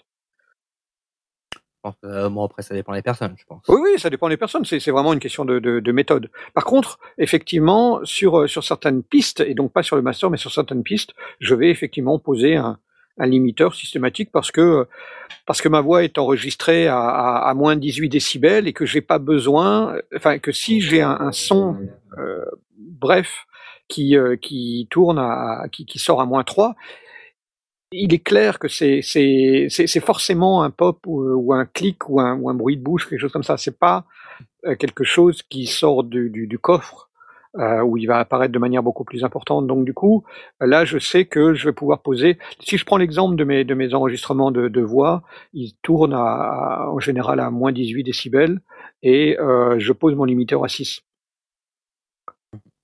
Euh, j'ai besoin d'absolument rien au-dessus de 6 et du coup je, je ne fais pas d'attrapage de gain, je garde ma voix telle mmh. qu'elle est comme ça, mais euh, tout ce qui est au-dessus de 6 pour moi c'est c'était du c'était sans intérêt. Bon, ça fait pas mal de, de... en général avant. Hein. donc ça fait encore plein de pistes de réflexion. Euh, donc voilà pour la pour la compression. Euh, sur le chat, euh, des gens nous demandent comment on fait pour comprendre les paramètres d'un compresseur. donc il y a il y a il y a plusieurs sites internet hein, qui, qui vous permettront d'expliquer ça, mais pour aller sans aller trop trop dans le détail, quelques réglages intéressants, le, le, seuil qui va permettre de savoir à quel niveau en dB on va déclencher le compresseur, le ratio qui va déterminer le, niveau de la compression, euh, je, combien, de combien ça va réduire une fois qu'on a passé le seuil. Et puis il y a des réglages euh, sur certains compresseurs qui, donc, qui n'existent pas toujours sur tous, mais qui permettent de compenser le gain perdu, donc euh, qui s'appelle la plupart du temps make-up gain ou gain, qui permettent de rattraper ce qu'on a perdu en, volume. mais, mais en réalité, on peut très bien le faire avec le fader. Hein. Ça, c'est pas. Dans, dans, certains cas, on a aussi un soft knee. Et le soft. Oui, tu peux avoir le nid, oui. Donc le soft, le, soft nid, c'est vraiment le, paramètre qui adoucit un petit peu le, tout le tout ce bazar là pour. Qui euh, anticipe un petit peu avant le. Voilà. qui anticipe les, les, les grosses pertes de volume et qui les, qui les, qui les rend euh, moins agressives. Euh, on a un paramètre de release aussi qui est très important euh, Mm. dans, la, dans un compresseur. Tous les compresseurs ne l'ont pas. Et en fait, c'est comment le compresseur va se relâcher. C'est-à-dire, à partir du moment où on a dépassé le seuil et où on va compresser, réduire donc euh, le niveau en dB du, signal, c'est comment le niveau va revenir euh, au niveau initial. À quelle durée Et ça, c'est un paramètre intéressant pour justement contrôler les effets de pompage, pour, euh, c'est-à-dire un release très court va permettre de revenir très rapidement au niveau initial. Donc, si on a un compresseur avec un ratio très fort, une attaque extrêmement courte, euh, dès qu'on va passer le seuil, pouf, ça va descendre très fort. Et comme le release est très court, ça va remonter très vite. Donc là, ça va pomper beaucoup. Ça fait comme ça. Je le fais bien, non? Pas mal, ouais. Pas mal. Ouais. Et On sent l'habitué. Ouais. Euh, donc voilà en gros ce qu'on peut dire sur, sur les compresseurs. Euh, N'oublions pas le, le sidechain, on en a parlé à de nombreuses reprises dans les sondiers, mais le sidechain c'est ce qui va vous permettre de compresser un signal en fonction d'un autre. Donc vous allez euh, nourrir votre compresseur avec un, signal différent, par exemple le kick euh, d'un morceau électro, pour aller compresser un synthé. Et donc le synthé sera compressé au moment où il y a le kick. Donc le niveau de ce synthé va baisser au moment où il y a le kick. Et c'est là qu'on a ce fameux effet qu'on recherche autant. Euh, mais on a, d'autres usages de ça, hein, évidemment. Il n'y a pas que la compression qui se fait en sidechain. Non, évidemment non. Autant, autant préciser quand même, parce que c'est vrai qu'on parle beaucoup de sidechain compression, mais euh, rarement du reste. Bah vas-y. Voilà, J'allais dire, c'est vraiment du détail. Je sais pas si on va en parler, mais. Oui, non, ça c'est sûr, mais euh, Bah, j'avais juste un truc à rajouter, moi, sur la compression. Je sais pas si vous me le permettez. Non. Euh, d'accord, ok. Non, vas-y. Euh, non, parce que vous, vous donniez des réglages et tout tout à l'heure. Euh, moi, je, comme tu dis, euh, je comprends pas toujours tout ce que je fais, euh, mais euh, en général. J'ai pas la prétention de dire oui, effectivement. euh, je constate que la plupart du temps, tu ne comprends pas tout ce que tu fais. Moi, je le dis. La plupart du temps, je comprends pas tout ce que je fais, Euh, mais j'essaie de de pas aller au-delà de 3 dB de de de, de réduction de gain sur un compresseur. euh, quels que soient les, les paramètres que je puisse mettre hein, en termes de ratio ou quoi que ce soit. J'essaie de pas que ça réduise pas trop le gain non plus en fait. Euh, le, le seul moment où je le fais, euh, c'est euh, comme on le disait tout à l'heure, je duplique la piste et dans ce cas-là, je la détruis quoi. Donc je mets un Mhm. ratio à 72 Mhm. et, euh, et là dans ce cas-là, j'ai euh, x, euh, x x xxx dB de, de réduction et euh, mais en- sinon en général, j'essaie justement de pas pas réduire trop le gain parce que sinon il y a il y a l'effet de pompage justement quoi. Que normalement on essaie de pas avoir sauf dans la musique de Knarf. Encore pas toutes. Pour en parler plus tard si vous voulez. Donc euh, voilà, ça c'était pour la partie compression. Bon, dans, en termes d'efficacité, à nouveau, hein, euh, ce qu'on cherche, qu'on a dit, c'est vraiment contrôler sa dynamique. Maintenant, il y a évidemment des réglages artistiques. Là, c'est pas vraiment l'efficacité qu'on recherche, c'est le côté Non. artistique. Donc là, ça va être un peu plus difficile de conseiller nos auditeurs. Euh, mais ce qu'il faut pour être efficace, c'est bien maîtriser les, les paramètres. Et donc avoir un plugin euh, favori de compression, c'est utile. Euh, en avoir fait le tour, bien le comprendre, bien lire la doc. La compression, c'est pas forcément très intuitif. Euh, c'est un des points noirs euh, pour les, les sondiers débutants. Euh, donc, faut pas hésiter à aller lire des articles sur Internet, voir des tutos sur YouTube. Il y a énormément de gens qui expliquent comment ça marche la compression. Donc, euh, ne pas savoir comment fonctionne la compression, c'est possible. Mais rester dans cet état forever, c'est Ouais, inexcusable. efficace, ouais. Donc euh, ça veut dire qu'il faut vraiment faire l'effort d'aller voir. Je pense que même sur mon propre site euh, knarfroll.net, vous pouvez aussi aller voir des, des tutos sur la compression. Euh, donc n'hésitez pas à aller les voir. Donc ça c'était pour la compression. On a parlé un peu de, mixer euh, tout dans son contexte tout à l'heure. C'est vrai que mixer en solo, ça présente finalement pas assez d'intérêt, pas beaucoup d'intérêt. On n'a pas trop parlé du mono. Est-ce que vous utilisez cette technique de mixer en mono? Alors euh, ah toi Ouais. non Aurine moi non, c'est euh, j'aime pas, c'est j'aime bien avoir en fait euh, l'effet, voilà, euh, la panoramique euh, directe, savoir où je vais placer mes instruments. Alors, Mm. tu peux les placer tes instruments, tu peux même les placer dès le début. Euh, justement pour avoir une idée de à quoi va ressembler ton programme audio. Mais euh, moi, je vois le mixage d'une certaine façon, c'est de dire, bah, tu mets plein de choses ensemble, donc c'est un mélange, mais quelque part, tu essaies d'obtenir une séparation euh, de tous tes tous tes programmes audio, tous tes instruments qui sont à l'intérieur. Et la, la panoramique, la stéréo, ça t'apporte déjà une, une certaine forme de séparation. Et la légalisation, c'est une autre forme de séparation. Et je pense que euh, si tu travailles sur ton égalisation en ayant des instruments déjà à droite, à gauche, au ah centre. non, en général, je les, je, les, je travaille centré. Après, je les. Bah voilà, non mais c'est ça en fait, c'est de dire, on fait l'égalisation euh, en mono pour pouvoir dire, ben, on se concentre sur euh, avoir une séparation au niveau des fréquences. Et la séparation spatiale, c'est autre chose. Et en général, quand tu travailles ta séparation fréquentielle euh, en mono, eh ben, elle est encore un petit peu plus exacerbée euh, avec la séparation euh, panoramique. Et c'est encore plus efficace en fait. Ouais, je suis, tout à fait d'accord. Je, suis même assez partisan du mix mono parce que ça permet d'assurer la, compatibilité en permanence. Euh, et à ce moment-là, la mise en stéréo, c'est euh, de l'embellissement. Euh, c'est donner un volume, un espace. C'est peut-être au moment où on va commencer à travailler les réverbes qu'on va, que je vais placer en, stéréo. Mais, toute cette partie technique, je vais la faire en mono. Et après, quand je serai en stéréo, de toute façon, sur ma, console, j'ai un bouton mono et j'y passe régulièrement pour, vérifier que ça reste propre. Bah, comme dit euh, Alex, euh, ça permet de vérifier que la phase n'est pas en train d'effacer un instrument ou un truc comme ça.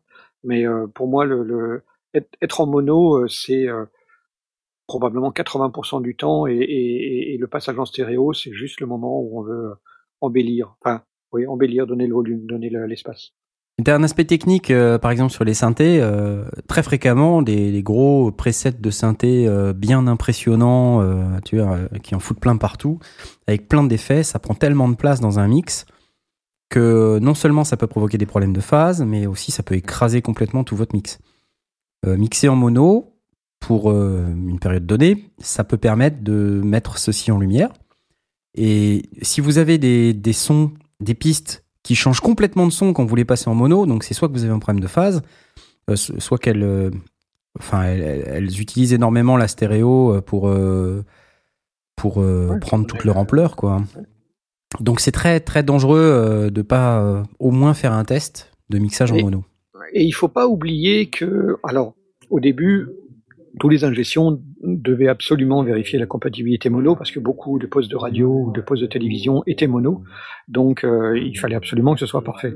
Et puis pendant un temps, avec l'arrivée de la hi des Walkman, etc., des casques stéréo, on a peut-être pensé que euh, que c'était pas forcément si utile que ça et que euh, travailler en stéréo finalement ça donnait euh, directement de l'embellissement et peut-être un certain confort et, peut-être pas forcément se préoccuper de, de, de, ces détails. Mais quand on y, quand on regarde, on, on est déjà en train de retourner euh, à, à, du mono. Euh, je, je, vois régulièrement des gens qui, qui écoutent un, sur leur smartphone en, partageant l'oreillette avec euh, avec un ami ou une amie et donc du coup ils écoutent chacun que la moitié du, du, du mix donc il a intérêt à être compatible. Il y a euh, des réglages sur le ou, même euh, des, des, des, appareils, des téléphones portables ou des lecteurs MP3 qui retranscrivent en mono. Il y a des, des lecteurs Bluetooth qu'on peut utiliser dans sa salle de bain ou ailleurs qui vont de toute façon rebalancer en mono. Donc Ouais, pour moi, le, le mono reste un, un, truc vraiment important euh, et, et, à, et, à, conserver. Euh, dans, surtout euh, quand, quand, quand, on n'est plus euh, avec une, une quantité d'auditeurs qui sont euh, avec des chaînes IFI extrêmement bien calibrées dans leur salon et, et, ils se mettent exactement au centre du, du canapé pour être pile poil bien. Donc le mono, c'est important à mon sens. L'exemple du téléphone, du haut-parleur de téléphone. Euh, ah bah oui. Si tu écoutes sur un haut-parleur, oui, bien sûr, tu es en mono pur. Quoi. Même si, même s'il y a deux haut-parleurs Ouais, ils sont tellement stéréo, ils sont tellement proches que c'est quasiment du mono, quoi. Ouais. Donc voilà, le mono, c'est intéressant à plein d'égards, donc ne le négligez pas. Ça vous permet aussi de gagner en efficacité. Euh, c'est une technique comme une autre. Ouais, parce que si ça sonne en mono, on va vraiment l'embellir en stéréo, mais euh, mais on a déjà fait pas mal de chemin. Ouais. Donc là, ça c'est une technique. Euh, on a aussi euh, d'autres éléments qu'on peut citer. C'est par exemple prendre des références euh, de programmes audio dont on souhaite s'inspirer pour pouvoir matcher le son d'un certain morceau ou d'un type de musique. Non? Ah ouais. ça, ça, on l'a pas dit, mais ça fait aussi partie de la mise en route. Mais si, parce que comment tu sais que ton mix il sonne bien en fait? Euh, À part si t'as vraiment l'habitude, euh, tu peux te dire euh, ouais sur mon voilà j'écoute euh, sur mes enceintes ou sur mon casque et euh, ouais ben mon mix il sonne bien. Et, et en fait, euh, en fait non. En fait non, parce que parce que quand tu changes, tu changes de périphérique, ça marche pas. Et en fin de compte, le moyen, le moyen de, de vérifier ça, c'est de dire ben voilà sur mon périphérique, je sais que j'en sais rien, euh, le mix de telle chanson des Stones, euh, ça sonne comme ça. Eh ben, si je sonne à peu près comme ce mix euh, des Stones, eh ben, ça sonnera bien, quoi. Si ça détonne pas, en tout cas. Si ça détonne pas. Si on, on va, on, parle pas de faire exactement la même chose, mais l'idée c'est de s'en rapprocher le plus possible, en fait. Mais carrément utiliser un modèle d'un programme commercial qu'on souhaite imiter, c'est une très bonne technique. Tout le monde l'utilise. Donc euh, la question c'est de bien l'adapter par rapport au support ciblé. Euh, ça sert à rien de mixer euh, aux enceintes de monitoring et de, faire un son d'enceinte de monitoring qui soit nickel. Si vous savez pertinemment que votre public il utilise que des casques bits parce que vous faites du rap. donc, donc moi je dis les gens qui font du rap, bah, achetez-vous des casques bits parce que votre audience c'est ça qu'elle a. Euh, Peut-être pour vérifier, mais je suis même pas sûr que ce soit important parce que de nouveau, si tu prends une référence avec, euh, tu vas prendre un titre, un titre de rap qui fonctionne bien, il va être sur tes moniteurs et tu, tu vas te, tu vas l'utiliser comme référence. Donc, euh, t'as pas besoin d'écouter sur un casque bit et, et franchement, j'ai pas envie. Quoi. moi, je, moi, je le ferai quand même, honnêtement. Deux, deux, euh, deux Bayer Dynamics pour le prix d'un casque bit et au moins c'est des bons casques. Donc non, désolé, mais mais le fait d'avoir une référence me pose aucun problème. Moi, je sais pas si le fait d'utiliser un, morceau de référence sur des enceintes de monitoring, ça suffit à se faire une idée. Euh, euh, sur le papier, oui. Maintenant, euh, je, je pas, ce serait pas la première fois que j'ai une surprise en, arrivant sur un casque d'iPhone ou, ou sur un autoradio de bagnole.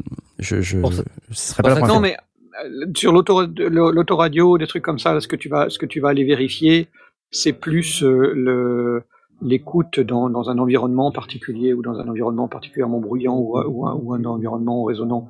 Ouais. Euh, en même temps, euh, il, est, il est vrai que certains euh, gardent et on, commence à avoir cette, cette référence d'avoir des, des, des, les pods, les iPods, non, les écouteurs d'iPod. Les écouteurs d'iPod, c'est une bonne référence. Hein. Les petits machins blancs là, et les iBuds, pour pour vérifier que qu'au moins on arrive à à entendre quelque chose malgré l'absence de basse et, et, et, le, et les médiums un peu pourris et l'absence d'aigu. en fait, il n'y a rien. Euh, mais au moins, l'avantage, c'est que les, les, les écouteurs d'iPod, ça coûte pas grand-chose. Mais non, si vraiment je dois référencer un truc sur, sur un bit, tant pis, euh, je me prends un master et, et c'est le master qui vérifiera. Mais moi, je, je passe. C'est du troll, c'est du troll. Mais quel du... troll Gravement, mais carrément. Là, malheureusement, c'est même pas du troll. Bon, allez, tu, tu y as droit. non, mais je comprends. Moi non plus, j'aime pas. Euh, voilà. Bon, mais euh, chacun ses méthodes. Euh, qu'est-ce qu'on a d'autre? Parce que prendre des références, bon, c'est c'est hyper utile. Bah, écouter son mix dans plein avec plein de systèmes différents. Voilà. ça, ouais, ça, je, ça, je l'admets effectivement. tu mets ton truc sur ton iPhone et puis euh, tu vas dans la voiture et puis tu vas faire un tour. Tu t'envoies ça sur tes, sur ton ou sur une clé USB euh, ou sur un CD dans, dans ta voiture. Euh, ah, tu vois, on peut prendre des petites enceintes de PC. Euh, tu, oh, effectivement. Même tout le monde. Il y a, y a Cochrane qui utilise. tiens, je vais, je vais ah. faire plaisir à Tom pour le. Point Cochrane. Ouais. Non, c'est pas le point Cochrane qui va qui va faire mm. plaisir à Tom, c'est parce que je vais je vais citer Beringer. Euh, donc pour son, pour son bingo, c'est important. Donc euh, il y a il y a euh, euh, je vais pas le dire Cochrane, il utilise euh, cette espèce de d'enceinte mono de Beringer qui vaut pas ah, grand chose et qui est vraiment pourri, qui est très très médium. Comment ça s'appelle Il utilise celle-là pour vérifier son mix. Et il dit si ça sonne là-dessus, ça sonne partout. Voilà. Euh, c'est une méthode. C'est une méthode comme une autre. Euh, Et c'est une méthode ouais. pas chère, à la différence du casque euh, Beat de Dr. Dre. Mais attends, il paraît que le casque Beat, ils, ils se sont un petit peu mis en, ils se sont remis un peu en question et qui vont apporter des améliorations significatives pour que le son soit nettement meilleur. Ah ouais. ce bon, mais je, je demande à entendre. Euh, Tout à en fait, même- non, mais et- clairement. En même temps, euh, tu, tu me parles de l'espèce de casque où, où il rajoute à l'intérieur de la structure des morceaux de métal pour donner du poids et donner l'impression qu'il est sérieux. c'est ça. Ok, ouais. donc je suis pas en train de troller.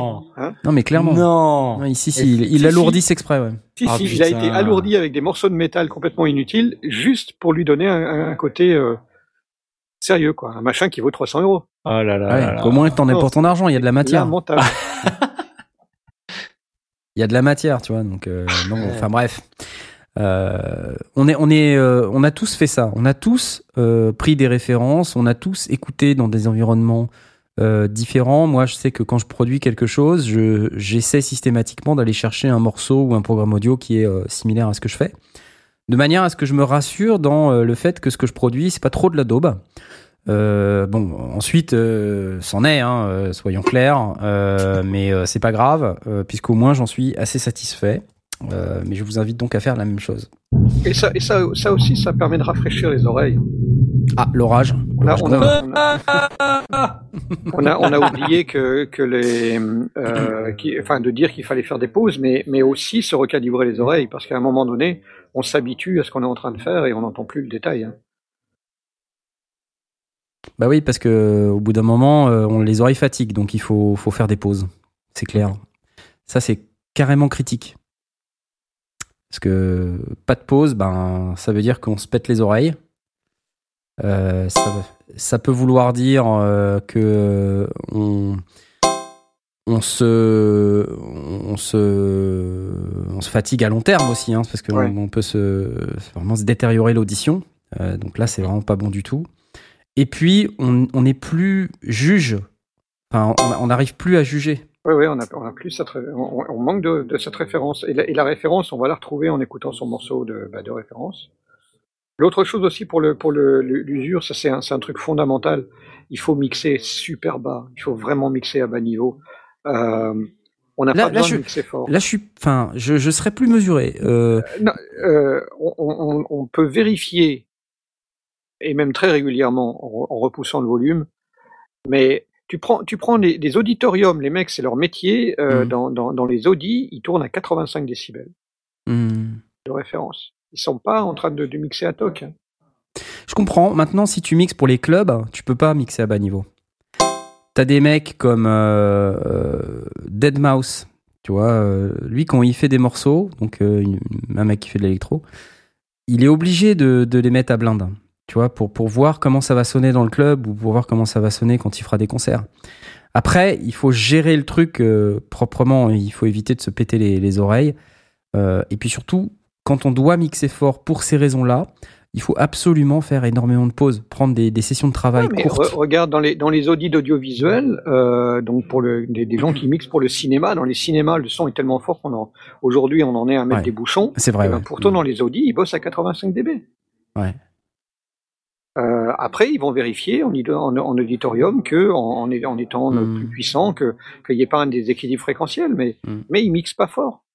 Donc, euh, je suis pas certain que ce soit la bonne méthode que, que de, de mixer euh, fort uniquement pour pour ça, parce que à la rigueur, c'est peut-être aussi qu'une question de mastering. Si ton truc il est équilibré, mais que, enfin, il est équilibré à, à- à faible volume et que il se déséquilibre euh, à cause des, des, des courbes de, j'ai déjà oublié le nom, Fletcher, Minchen, ou je sais pas quoi. Mhm. Euh, euh, quand, quand tu vas pousser ton volume, bien sûr, c'est un cas, mais ça, ça c'est l'affaire du mastering, c'est pas l'affaire du mix. Sur ces bonnes paroles, je vous propose qu'on fasse une pause musicale. Euh, Ouais. Et qu'on vous retrouve juste après. C'est 3 minutes 56 de Anything But Everything de Color Out. À tout de suite.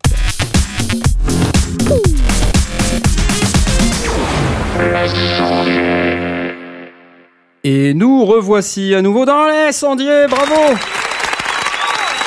C'est Ouais, pas merveilleux, c'est... Vous avez aimé cette musique? C'est un truc que j'ai j'ai trouvé sur euh, Jamendo. C'est de la musique libre. C'est beau, non? C'était bien? Bah oui. Bah, C'est pas pareil que Meridian Zero de Psychocine. Ah, c'est c'est clair, c'est pas tout à fait la même chose. Et cette fois-ci, il va, il va bien falloir que je la remette, un de ces quatre Meridian Zero de Psychocine, parce que ça nous manque quand même. On le fera quand Aurine sera pas là. Oh.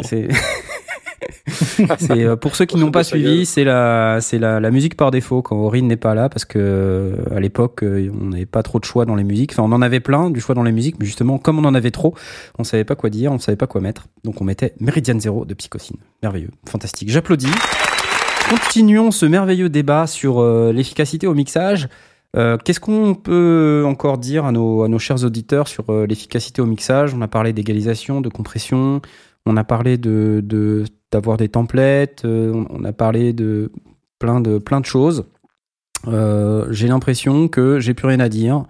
Euh, et vous, peut-être Blast, Aurine, que- quels seraient les derniers conseils d'efficacité qu'on pourrait donner en plus de tout ce qu'on vient de dire à nos auditeurs? Est-ce que vous pensez à quelque chose en particulier? Je sais pas, Asmoth? Euh, écoutez les sondiers, c'est c'est un bon conseil ça. C'est pas faux. Regardez euh, Graham Cochrane. Ah, non ouais. Un point Cochrane. ça le y point est. Cochrane euh, du Voilà. soir. Non non Bon, un mais petit point audio fanzine. On, a, on avait parlé il y a, il y a quelques temps de, de- déjà du guide du mixage quand il commençait. Euh, c'est un, un guide pour les débutants qui prend vraiment des, des articles qui sont assez courts, euh, qui traitent d'un point particulier, euh, euh, la mise en route, les nettoyages, les prérequis, euh, les problèmes de phase, etc. Donc vraiment qui est, qui est, qui est très ciblé. vrai. Et ils en sont déjà à 46 articles. Donc progressivement, ils ont étoffé. Et c'est pas mal du tout. Il y a vraiment, ça, ça aborde tout. Alors évidemment, sur les, les, les sujets concernant l'équalisation, par exemple, il y en a peut-être une dizaine parce que bah, ils vont traiter les différents éléments, euh, comment on traite le kick, comment on traite euh, euh, d'autres choses. Donc il y a, il y a vraiment, c'est plein de petits petites choses très pratiques, très très très utiles. Pareil pour la compression, il y en a beaucoup. Euh, et ça aborde jusqu'à la compression multiband, la com- compression new-yorkaise euh, dont on n'a pas parlé, etc. Les transitoires. Actuellement, ils sont sur le noise gate. Je ne sais pas combien il y en aura au final, mais ça vaut vraiment vraiment le coup de de, de s'y pencher parce que c'est plein de petits plein de petites choses qui sont très euh, très dans l'ordre. Euh, c'est pas un gros bouquin sur le sur le mix, c'est euh, c'est des choses. Et bon, évidemment, celui qui dé- débarque et qui lit les 46 articles c'est long pièce, quand même. Hein. Moi j'ai commencé à regarder, il y a beaucoup beaucoup de choses hein, quand même. Hein. Mais mais euh, il y en a, je crois, quelque chose comme deux par semaine ou un truc comme ça. Donc euh, c'est c'est une fois qu'on est dans le- dans la mouvance, c'est pas très compliqué à lire. Faut juste pas perdre le fil. Mais c'est très complet. Il y a beaucoup beaucoup de choses. Euh, et et l'avantage de le faire en plein en plein de petits articles, c'est que quelqu'un qui l'a parcouru, il va pouvoir revenir exactement sur ah oui tiens, je voudrais utiliser un, un, un compresseur multibande. Bah il y a ce chapitre-là qui en parle. Je vais aller peut-être retrouver. Alors la, la- chose qui est intéressante et qui s'y ajoute, c'est que non seulement il y a l'article, mais euh, il y a les commentaires, euh, puisque c'est un forum, donc il y a les commentaires des différentes personnes. Alors il y a du troll, faut, faut en prendre et en laisser, euh, surtout que c'est très orienté débutant. Alors au début, il y avait pas mal de gens qui disaient ouais euh, ça, est-ce que ça valait vraiment le coup euh, de faire un article pour nous dire un truc aussi bateau? Ben la réponse est oui, parce qu'il y a des débutants, mais euh, évidemment les, les, gens retaillés, ben il y avait des trucs qui servaient peut-être pas à grand chose, mais mais les trolls se sont un peu calmés et il y a quand même beaucoup de commentaires et, certains sont intéressants, donc il faut vraiment passer au travers. Euh, non seulement de l'article, mais aussi de, de, de ce qui s'y dit, parce qu'il y a des gens bien aussi chez Audio, chez Audio Fantine qui, euh, qui ont plein de trucs à, à apporter. Donc en gros, c'est se documenter quoi. Oui, C'est- d'une ça, manière finalement, générale, mais c'est vrai que YouTube regorge de, de, d'exemples et de, et de, et de vidéos euh, euh, d'ingénieurs du son qui montrent comment ils font, leur, leur, leur technique, leur méthode. Euh, et alors, il y a évidemment des ingénieurs du son amateurs, mais il y a des ingénieurs du son de, de très très haute tenue. Euh, on a parlé de, de, de Fab Dupont, mais, euh, mais il y en a d'autres. Euh, et, et c'est vraiment intéressant d'aller les voir parce que ça, ça donne des pistes sur la manière de faire et euh, toujours dans le dans le principe de l'efficace parce que là on est clairement chez des gens qui ont euh, pas de pas de temps à perdre sur un sur un mix. Euh, donc euh, évidemment avec l'expérience euh, ils posent le doigt sur le sur le bouton et ils tournent et on se dit mais attends euh, t'as tourné de combien? Ben je sais pas j'ai tourné de ce qu'il fallait mais euh, ça donne des idées ça donne des pistes Il y a Jay sur euh, le chat euh, MixLR qui nous propose de mixer bourré pour être plus efficace. Non, mais euh, comme, ça comme- peut se tenter ouais comme il, comme disait tout à l'heure, c'est vrai que aussi l'environnement, le poste de travail et tout ça, c'est quand même assez important. Parce que c'est vrai que se sentir bien dans son, là où on mixe, c'est quand même assez important aussi. On prenne plaisir à le faire, quoi. Alors ça, ça recouvre plein de sujets finalement. Euh, c'est euh, l'espace de travail, euh, ça peut aller même jusqu'au fauteuil, mais aussi l'environnement acoustique. Ah alors si on mixe au casque, forcément, c'est c'est différent, mais il faut un bon casque du coup. l'environnement acoustique peut vous pourrir la vie et, vous faire perdre en efficacité de manière mais démentielle si vos, vos murs, euh, si votre petit studio est justement trop petit, trop carré. Euh, les pièces carrées sont connues pour euh, vraiment favoriser le, enfin, les basses qui tournent et donc qui, qui, peuvent vous générer plein de problèmes dans la gestion de vos basses. donc voilà, un, élément qui est très important. moi j'en souhaite. La réverb aussi. La réverb, ouais, le, revêtement de, le, revêtement de, vos, de votre pièce euh, et la diffusion qu'il peut y avoir du son dans, dans votre pièce. J'en citerai encore un autre. Vas-y, vas-y, je t'écoute. Non, vas-y. Euh, J'en cite un autre qui a rien à voir, mais qui est, qui, est quand même important, c'est euh, ne pas être trop fatigué, c'est-à-dire bien dormir avant. C'est incroyable comme la fatigue peut avoir un impact extrêmement négatif sur la qualité d'un mixage. Et la fatigue à tous les niveaux, c'est-à-dire la fatigue auditive ou la fatigue physique, euh, la, fatigue euh, enfin, diverses et variées qu'on peut avoir euh, dans le cadre de, de la vie d'un humain normal. donc il faut essayer d'anticiper ça. Est-ce que vous avez des expériences à partager là-dessus? Moi j'en ai une, hein, si, si, vous voulez, mais je la ferai après, après les vôtres. Oh, c'est une gamelle? Non, c'est pas vraiment une gamelle, parce que je, je peux pas vraiment dire que j'ai merdé à fond là-dessus, mais j'ai passé beaucoup de temps sur des mixages parce que j'étais juste crevé. Et euh, c'est pénible parce qu'en fait, en plus, on, on, a, un phénomène de, questionnement derrière. On se dit, mais est-ce que je suis nul? Pourquoi j'entends pas? Pourquoi ça sonne pas bien? Et pourquoi je pourquoi j'arrive pas à obtenir ce son euh, par rapport à mon truc de référence? Donc voilà. On a un Asmod qui essaie de communiquer, j'ai l'impression. Je crois, ouais. Ouais, c'est l'orage. C'est l'orage. Asmod, es-tu là? Ça fait bip bip. Es-tu toujours avec nous? On ne t'entend pas. Je crois qu'il n'est plus avec nous. Il fait je bip. Je bip. On va le muter. Voilà, je vais. Ah bah ça y est, on l'a perdu. Ah bah on l'a perdu, voilà. Il, est parti. Quel dommage. Euh, on, a parlé de, d'équalisation et de décompression. On n'a pas parlé de reverb. Euh, et bon, on va on va pas avoir le temps d'aborder, mais franchement les sons euh, c'était mieux avant. Hein. Ouais, tu crois On t'a entendu faire bip bip bip pendant tout un temps. je me suis pris la foudre. Ah oui. Ah c'était ça. Hein. Incroyable. Mais ça fait longtemps, non Excuse-moi. La reverb. Euh, ça fait une vingtaine d'années, non Qui va donner du liant. Oui, la reverb. Alors, pour être efficace à la gestion de ces effets, qu'est-ce que tu pourrais nous dire? Moi? Euh, Non, à Blast, toi t'es parti, t'es revenu. on range là-dedans comme dans un moulin, c'est un vrai bordel.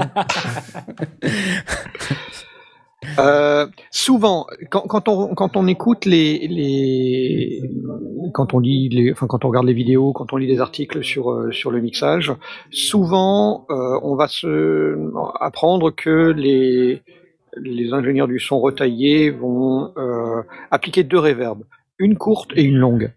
Alors après, euh, est-ce qu'elle va être courte courte ou est-ce qu'elle va être courte moyen ou, autre chose? Mais c'est souvent ça. Donc parmi les grandes règles, on peut citer que souvent on va bien s'en sortir avec euh, une réverb courte et une réverb longue qu'on va appliquer soit sur les bus, soit sur le soit sur le master. Moi j'aime bien l'idée de, le mettre sur le master, euh, mais peut-être avec avec une injection différente. je, je, je pas encore d'idée complètement complètement arrêtée à ce sujet-là. Et d'ailleurs, si vous avez votre votre avis, euh, il est bienvenu. Mais en tout cas, le principe d'une courte et d'une longue, donc d'avoir quelque chose qui va donner un peu de, slap, un petit peu de, de, de, densité, d'onctuosité, et puis quelque chose qui va enrober de manière propre, mais pas trop, pas trop sensible. On est plus dans les années 80. c'est ce que j'allais dire en fait. La, la reverb courte, elle a tendance à sonner très années 80. Donc euh, moi j'aime pas les reverbs sur le master, mais je sais qu'il y a des gens qui le font. Euh, parce que je, je, lui trouve pas d'utilité, mais peut-être que c'est parce que dans les styles de musique euh, que, je joue, je, ça marche pas. Par contre, je conçois euh, assez facilement que d'autres styles de musique que, ceux sur lesquels moi je me porte prennent toute leur ampleur avec une, une sur le master. C'est juste que j'ai pas encore trouvé à mon niveau de manière de, bah, rendre ça efficace. Voilà. Oui, alors peut- peut-être que c'est euh, peut-être que c'est aussi une question de- d'injection. euh, Est-ce que c'est euh, une reverb que l'on que l'on pose en, en parallèle et qu'on va injecter des, des, des niveaux différents? Euh, je, je je sais pas encore. J'ai j'ai essayé plein de trucs euh, sur les sur les différents bus en la en la repliquant en, en faisant des, des, des choses un peu en cascade. Euh, je sais qu'au final, je me suis retrouvé à, à me dire que euh, faire la reverb, elle est bonne quand euh, quand on l'entend pas quand elle est là et quand on l'entend quand on la retire. C'est ça. Hmm. Exactement. Euh, donc du coup, en la mettant sur le master, ça, ça me donne ce liant qu'elle est censée donner Mhm. Sur des choses qui n'ont pas toujours été enregistrées dans les mêmes euh, conditions, parfois pas même dans le, dans le même studio, mais aussi euh, parfois avec des micros différents ou avec euh, des, des proximités différentes. Et Mhm. donc, euh, parmi les liants, la reverb va, va être va être importante. Et je parle pas de la reverb artistique qui va positionner dans l'espace des, des, des choses plus loin et des choses plus près. Je parle vraiment de, de cette reverb liante euh, presque presque indispensable, qui, qui- qui est à mon sens presque technique. Mhm. Moi, je pense que le- l'effet de profondeur qu'on peut obtenir euh, avec une réverbération, euh, je la qualifierais pas vraiment d'artistique. Moi, je la qualifierais vraiment de technique. C'est-à-dire obtenir une dimension supplémentaire dans son mixage. euh, ça permet euh, de, de faire de la place. Hein, C'est sûr que quand on, quand on imagine son mixage comme euh, un certain nombre de composants qu'on doit placer dans l'espace, euh, c'est plus pratique de travailler en trois dimensions que de travailler en deux dimensions. Parce que si on a beaucoup d'éléments, ben, euh, cette dimension supplémentaire, elle, elle permet de, de dégager de l'espace pour les instruments qui sont à l'avant-plan et de dégager de l'espace pour les instruments qui sont à l'arrière-plan. Euh, après, c'est pas facile à gérer et tous les instruments ne se prêtent pas à la mise en arrière-plan. Euh, une basse, par exemple, tu la mets pas en arrière-plan. Enfin, même si c'est un instrument d'arrière-plan, quelque part, tu peux pas utiliser une reverb pour la mettre en arrière-plan. Enfin, ça n'a aucun sens. Donc, euh, par contre, un synthé, une nappe de synthé, ça peut être très utile de l'enlever du premier plan et de la mettre bien bien derrière pour qu'elle soit là, qu'on l'entende bien, quitte à ce qu'elle prenne un espace stéréo phénoménal, euh, pour que ça vraiment que ça apporte quelque chose, quoi. Mais c'est pas devant. Mhm. Euh, donc il y a, il y a des choix qui sont entre l'artistique et le technique quelque part. Donc moi j'aime bien cette technique. Euh, Je trouve ça vraiment, euh, vraiment intéressant. Surtout que à force de la pratiquer, euh, on finit par quand quand on l'a plus, quand on veut, quand on l'utilise pas, on, on- quelque chose nous manque. Un seul effet vous manque et tout est dépeuplé. Ah. Mais en, en tout cas, il faut pas, il faut pas euh, ignorer euh, ce côté liant que, que l'on va donner. Peut-être même plus encore qu'avec la, la compression. Je croyais qu'Asmod s'était encore pris la foudre, mais euh, non, il est toujours là parce que j'ai entendu. Non, à nouveau. Tu es là? Tu es avec nous? Et tu là? Non, Non, il est parti. Ah, il a pris la foudre. euh, sur, euh, Ah, sur ça, il vient de se déconnecter à nouveau. Ouais, non, mais ouais, c'est ça. On l'a entendu faire mi mi mi. Et après, euh, Il y a un gros orage chez lui. Ouais. voilà. euh, qu'est-ce qu'on qu'est-ce qu'on a d'autre à dire là-dessus? Euh, Bon, euh, on a déjà bien euh, bien discuté. Hein, ça fait deux heures Oui. presque et demie qu'on est dessus. Euh, donc avant que tout le monde euh, ne, ne- propose un suicide collectif et ne se pende, euh, euh, on va on va peut-être euh, passer tout de suite euh, Ouais, finalement. efficace, quoi. Voilà, on est efficace. Passons immédiatement à, à nos coups de cœur. C'est maintenant, c'est tout de suite. Voilà, donc moi j'en ai aucun. comme ça c'est fait, mais je Comme sais ça, que. Blast t'en as, euh, t'en as plein, comme d'habitude. J'en ai pas plein. Euh, J'en ai un qui m'a été cité. C'est un, euh, un guitariste italien qui s'appelle Luca Stricagnoli, euh, dont je l'ai mis dans, dans, le, dans le conducteur trois, trois liens YouTube qui permettent d'écouter. Alors ce gars, il est tout seul là. Et il joue de la guitare et de la flûte en même temps. Donc euh, il a la main gauche sur la guitare et il a la main droite sur la flûte. C'est juste Et, énorme euh, ce qu'il fait. C'est incroyable. Et alors, euh, il, a, il a quelques vidéos sur YouTube. Donc là, celle-là, c'est guitare et flûte. Il, il a, dans, dans cette vidéo-là, il a une, un, un, harmonica qui est, enfin, deux harmonicas qui sont collés sur le haut de sa guitare. Donc, un autre moment euh, que, que tu, tu, peux peut-être passer à cette partie-là dans, dans, dans, dans, le deuxième lien. Ouais. Euh, il, il joue de l'harmonica tout en continuant à jouer de la guitare.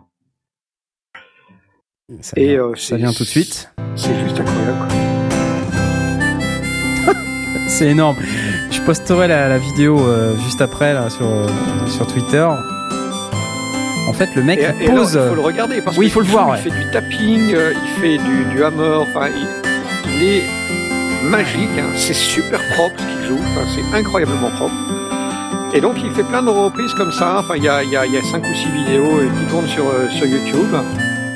Il euh, y, a, y, a, une autre, une autre vidéo où il, où il, joue sur deux guitares en même temps, et alors il fait les percus, euh, les, et de nouveau du tapping, euh, de, il, il, joue avec tout ce qu'il a sous la main. Il, est, il, y, a, il y en a une autre, je n'ai pas mis le lien, mais il y en a une où il, où il joue un violoncelle en même temps. Celle à deux guitares, c'est parti. Ouais.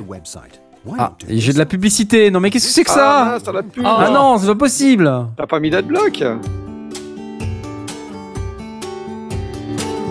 Donc il, il, a deux guitares, l'une posée, l'autre sur ses genoux. Ah ouais, sur... ah, c'est énorme. Luca Stricagnoli. Ouais. Et euh, ouais, c'est un bon. Il a, il a moins de 25 ans, c'est vraiment un petit jeune. Et il a, il a le son de la, de la, de la percussion des instruments. Enfin, voilà, c'est un petit, un petit génie euh, wow. que je recommande. C'est très très très joli ce qu'il fait. C'est très propre. C'est incroyablement propre. Et donc euh, voilà, donc, Luca euh... Stricagnoli, c'est excellent. Je vais vous poster ça sur Twitter tout de suite, euh, de manière à ce que vous ne perdiez absolument pas de temps euh, et que vous puissiez aller vous régaler à écouter ce que ce monsieur de euh, très jeune fait. sur YouTube, je vais vous poster toutes les vidéos que nous a postées Blast, de manière à ce que vous puissiez les avoir tout de suite. Les, les, les deux premières, j'ai mis, mis les timings, c'est la même. Hein, c'est Ouais, ouais, ouais. C'est une, une, une, reprise de Braveheart. Tout à fait. Et puis euh, l'autre, euh, je sais plus ce que c'est, mais c'est super. C'est la Et de puis guitare, il a, pris hein. aussi, il a repris aussi un, un morceau d'ACDC. Euh, enfin, il, est, il est incroyable. Il a une, une, manière de. Il a un sens de la musique et, et, et un toucher qui est, euh, qui est, qui est magique. Et, et, ce côté multi-instrument, euh, ouais, ouais, ça fait rêver. Incroyable. Luca Stricagnoli. Stricagnoli. C'est assez Je vous incroyable. le recommande. Donc on, on, vous le recommande et on vous le tweet immédiatement sur euh, la tweetance multimédia. Euh, est-ce que euh, Asmot, est-ce que tu es avec nous? Asmot, il n'est plus avec nous. Donc euh, non, il est muet. Je, peux, est... je, peux, vous faire un autre, un, un, un autre coup de cœur que j'ai eu cet été ouais. et, euh, et, pour lesquels je suis en train de découvrir là. C'est plutôt pour les, pour les gens qui font de la saga MP3, donc qui font aussi partie de nos auditeurs. Euh, et de clairement les anglophiles, parce que c'est vraiment de l'anglais ou de l'américain. Je, suis, tombé sur un, sur un, un podcast qui s'appelle Euh, ça m'a fait penser à, à Jay, dont, le, pseudo Twitter c'est Audiodramax. Donc là, c'est Audiodrama Production. Euh, c'est euh, deux, copains, ils, sortent tout juste de leurs études euh, de son ou de, réalisateur d'image. Je sais pas trop, mais en tout cas, ils sont dans, le monde de l'artistique et euh, qui font un, podcast orienté sur la création de d'audiodrama, donc euh, de ce qu'on appellerait en, français de saga MP3 ou de, théâtre radiophonique ou de fiction radiophonique. Euh, sont deux amateurs.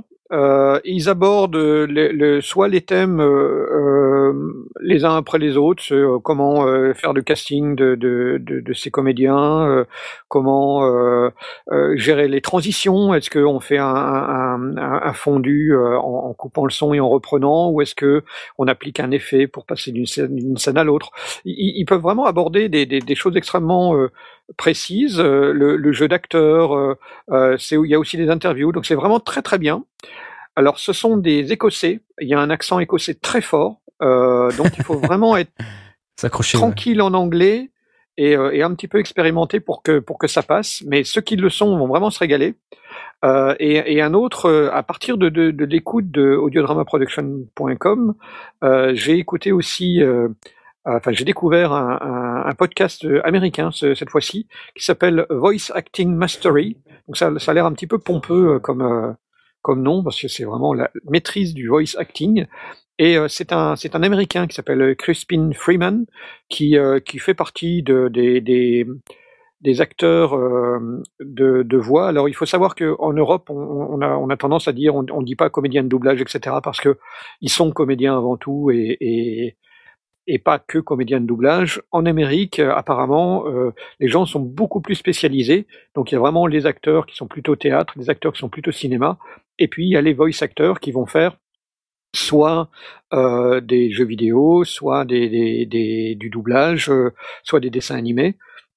Et Crispin Freeman fait un, podcast sur l'art de, de, devenir voice actor. Alors il est plutôt orienté à la mode américaine et euh, avec les techniques, c'est presque parfois du coaching sur sa manière de faire mais euh, il y a plein de petites choses que l'on peut piocher dans dans les trucs sur euh, sur l'engagement qu'on peut qu'on peut donner dans un personnage, sur la manière de jouer un personnage, euh, sur euh, comment arriver à le à le rendre crédible, comment arriver à faire passer ses émotions.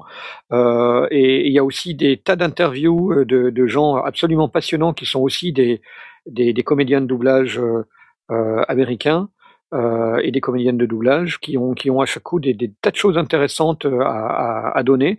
Donc c'est très pro, c'est très orienté pro et c'est très orienté Amérique, donc ça ne nous touche pas totalement, mais on y trouve plein de trucs et astuces et les de nouveau, euh, les, les réalisateurs et les comédiens de, de Saga MP3 euh, qui, nous, qui nous écoutent, pour peu qu'ils parlent l'anglais. Alors là, son anglais, est, c'est un américain, mais il parle, euh, c'est un anglais extrêmement euh, facile à comprendre enfin facile. Il, est, il, il, prononce très très bien. Il est extrêmement euh, clair dans sa diction. Il a une diction parfaite.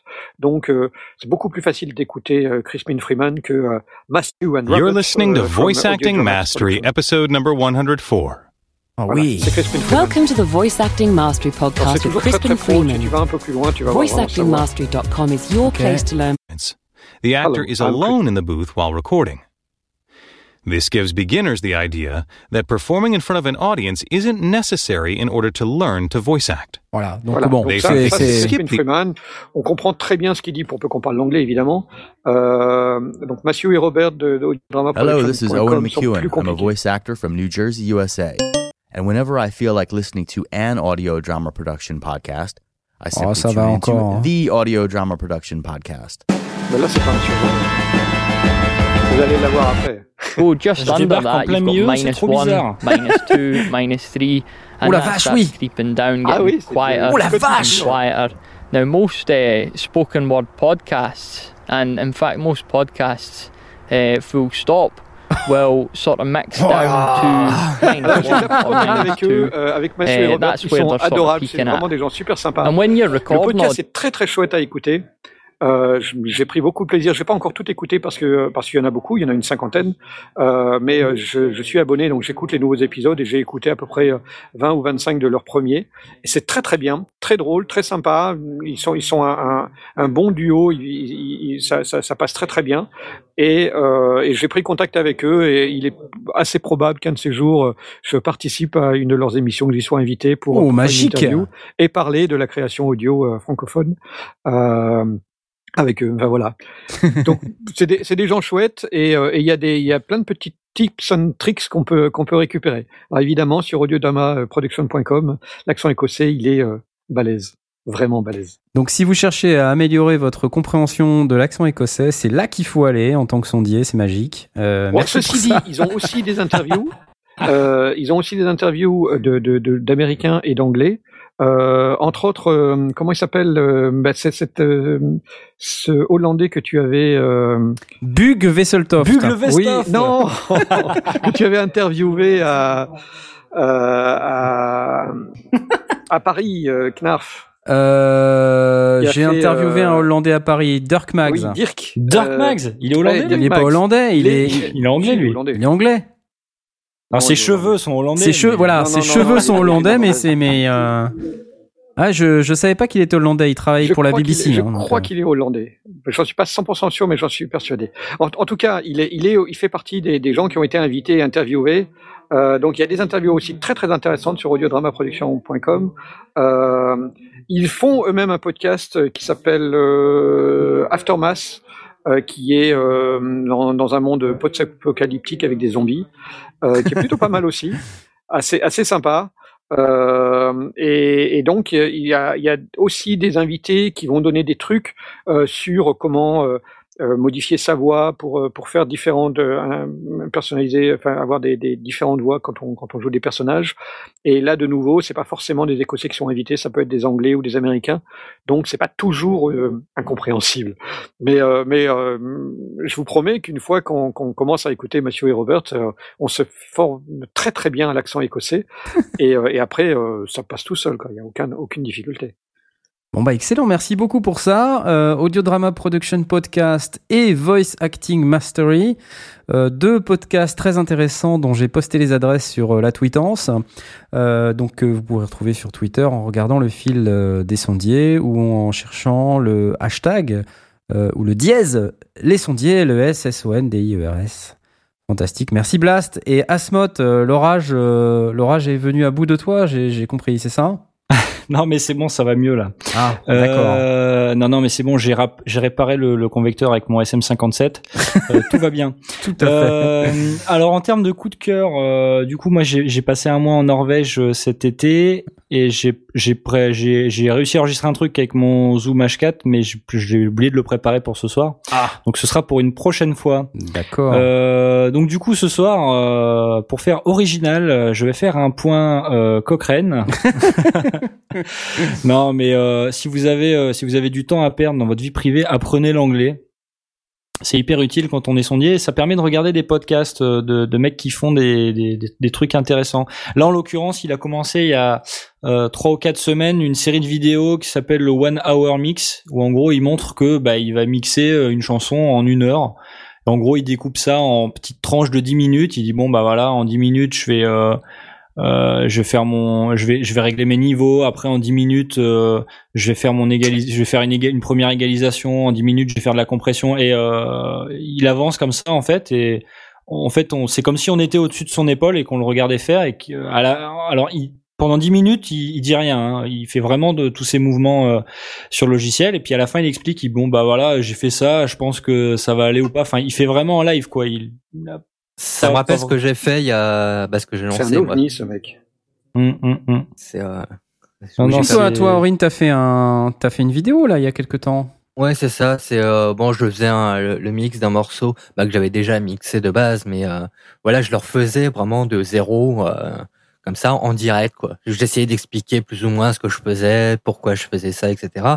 Mais euh, bon, je pense que c'est à retravailler un petit peu, mais euh, ça peut suivre et euh, voilà ça, voilà.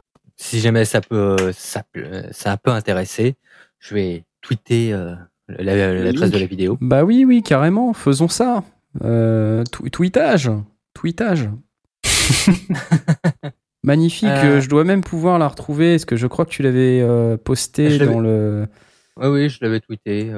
Euh, sur les sondiers euh, quelque part, mais euh, je ne la retrouve pas. Voilà, on va vous la retweeter un peu plus tard. donc merci Asmod pour ton coup de cœur, ton point Cochrane. Je viens de le tweeter également.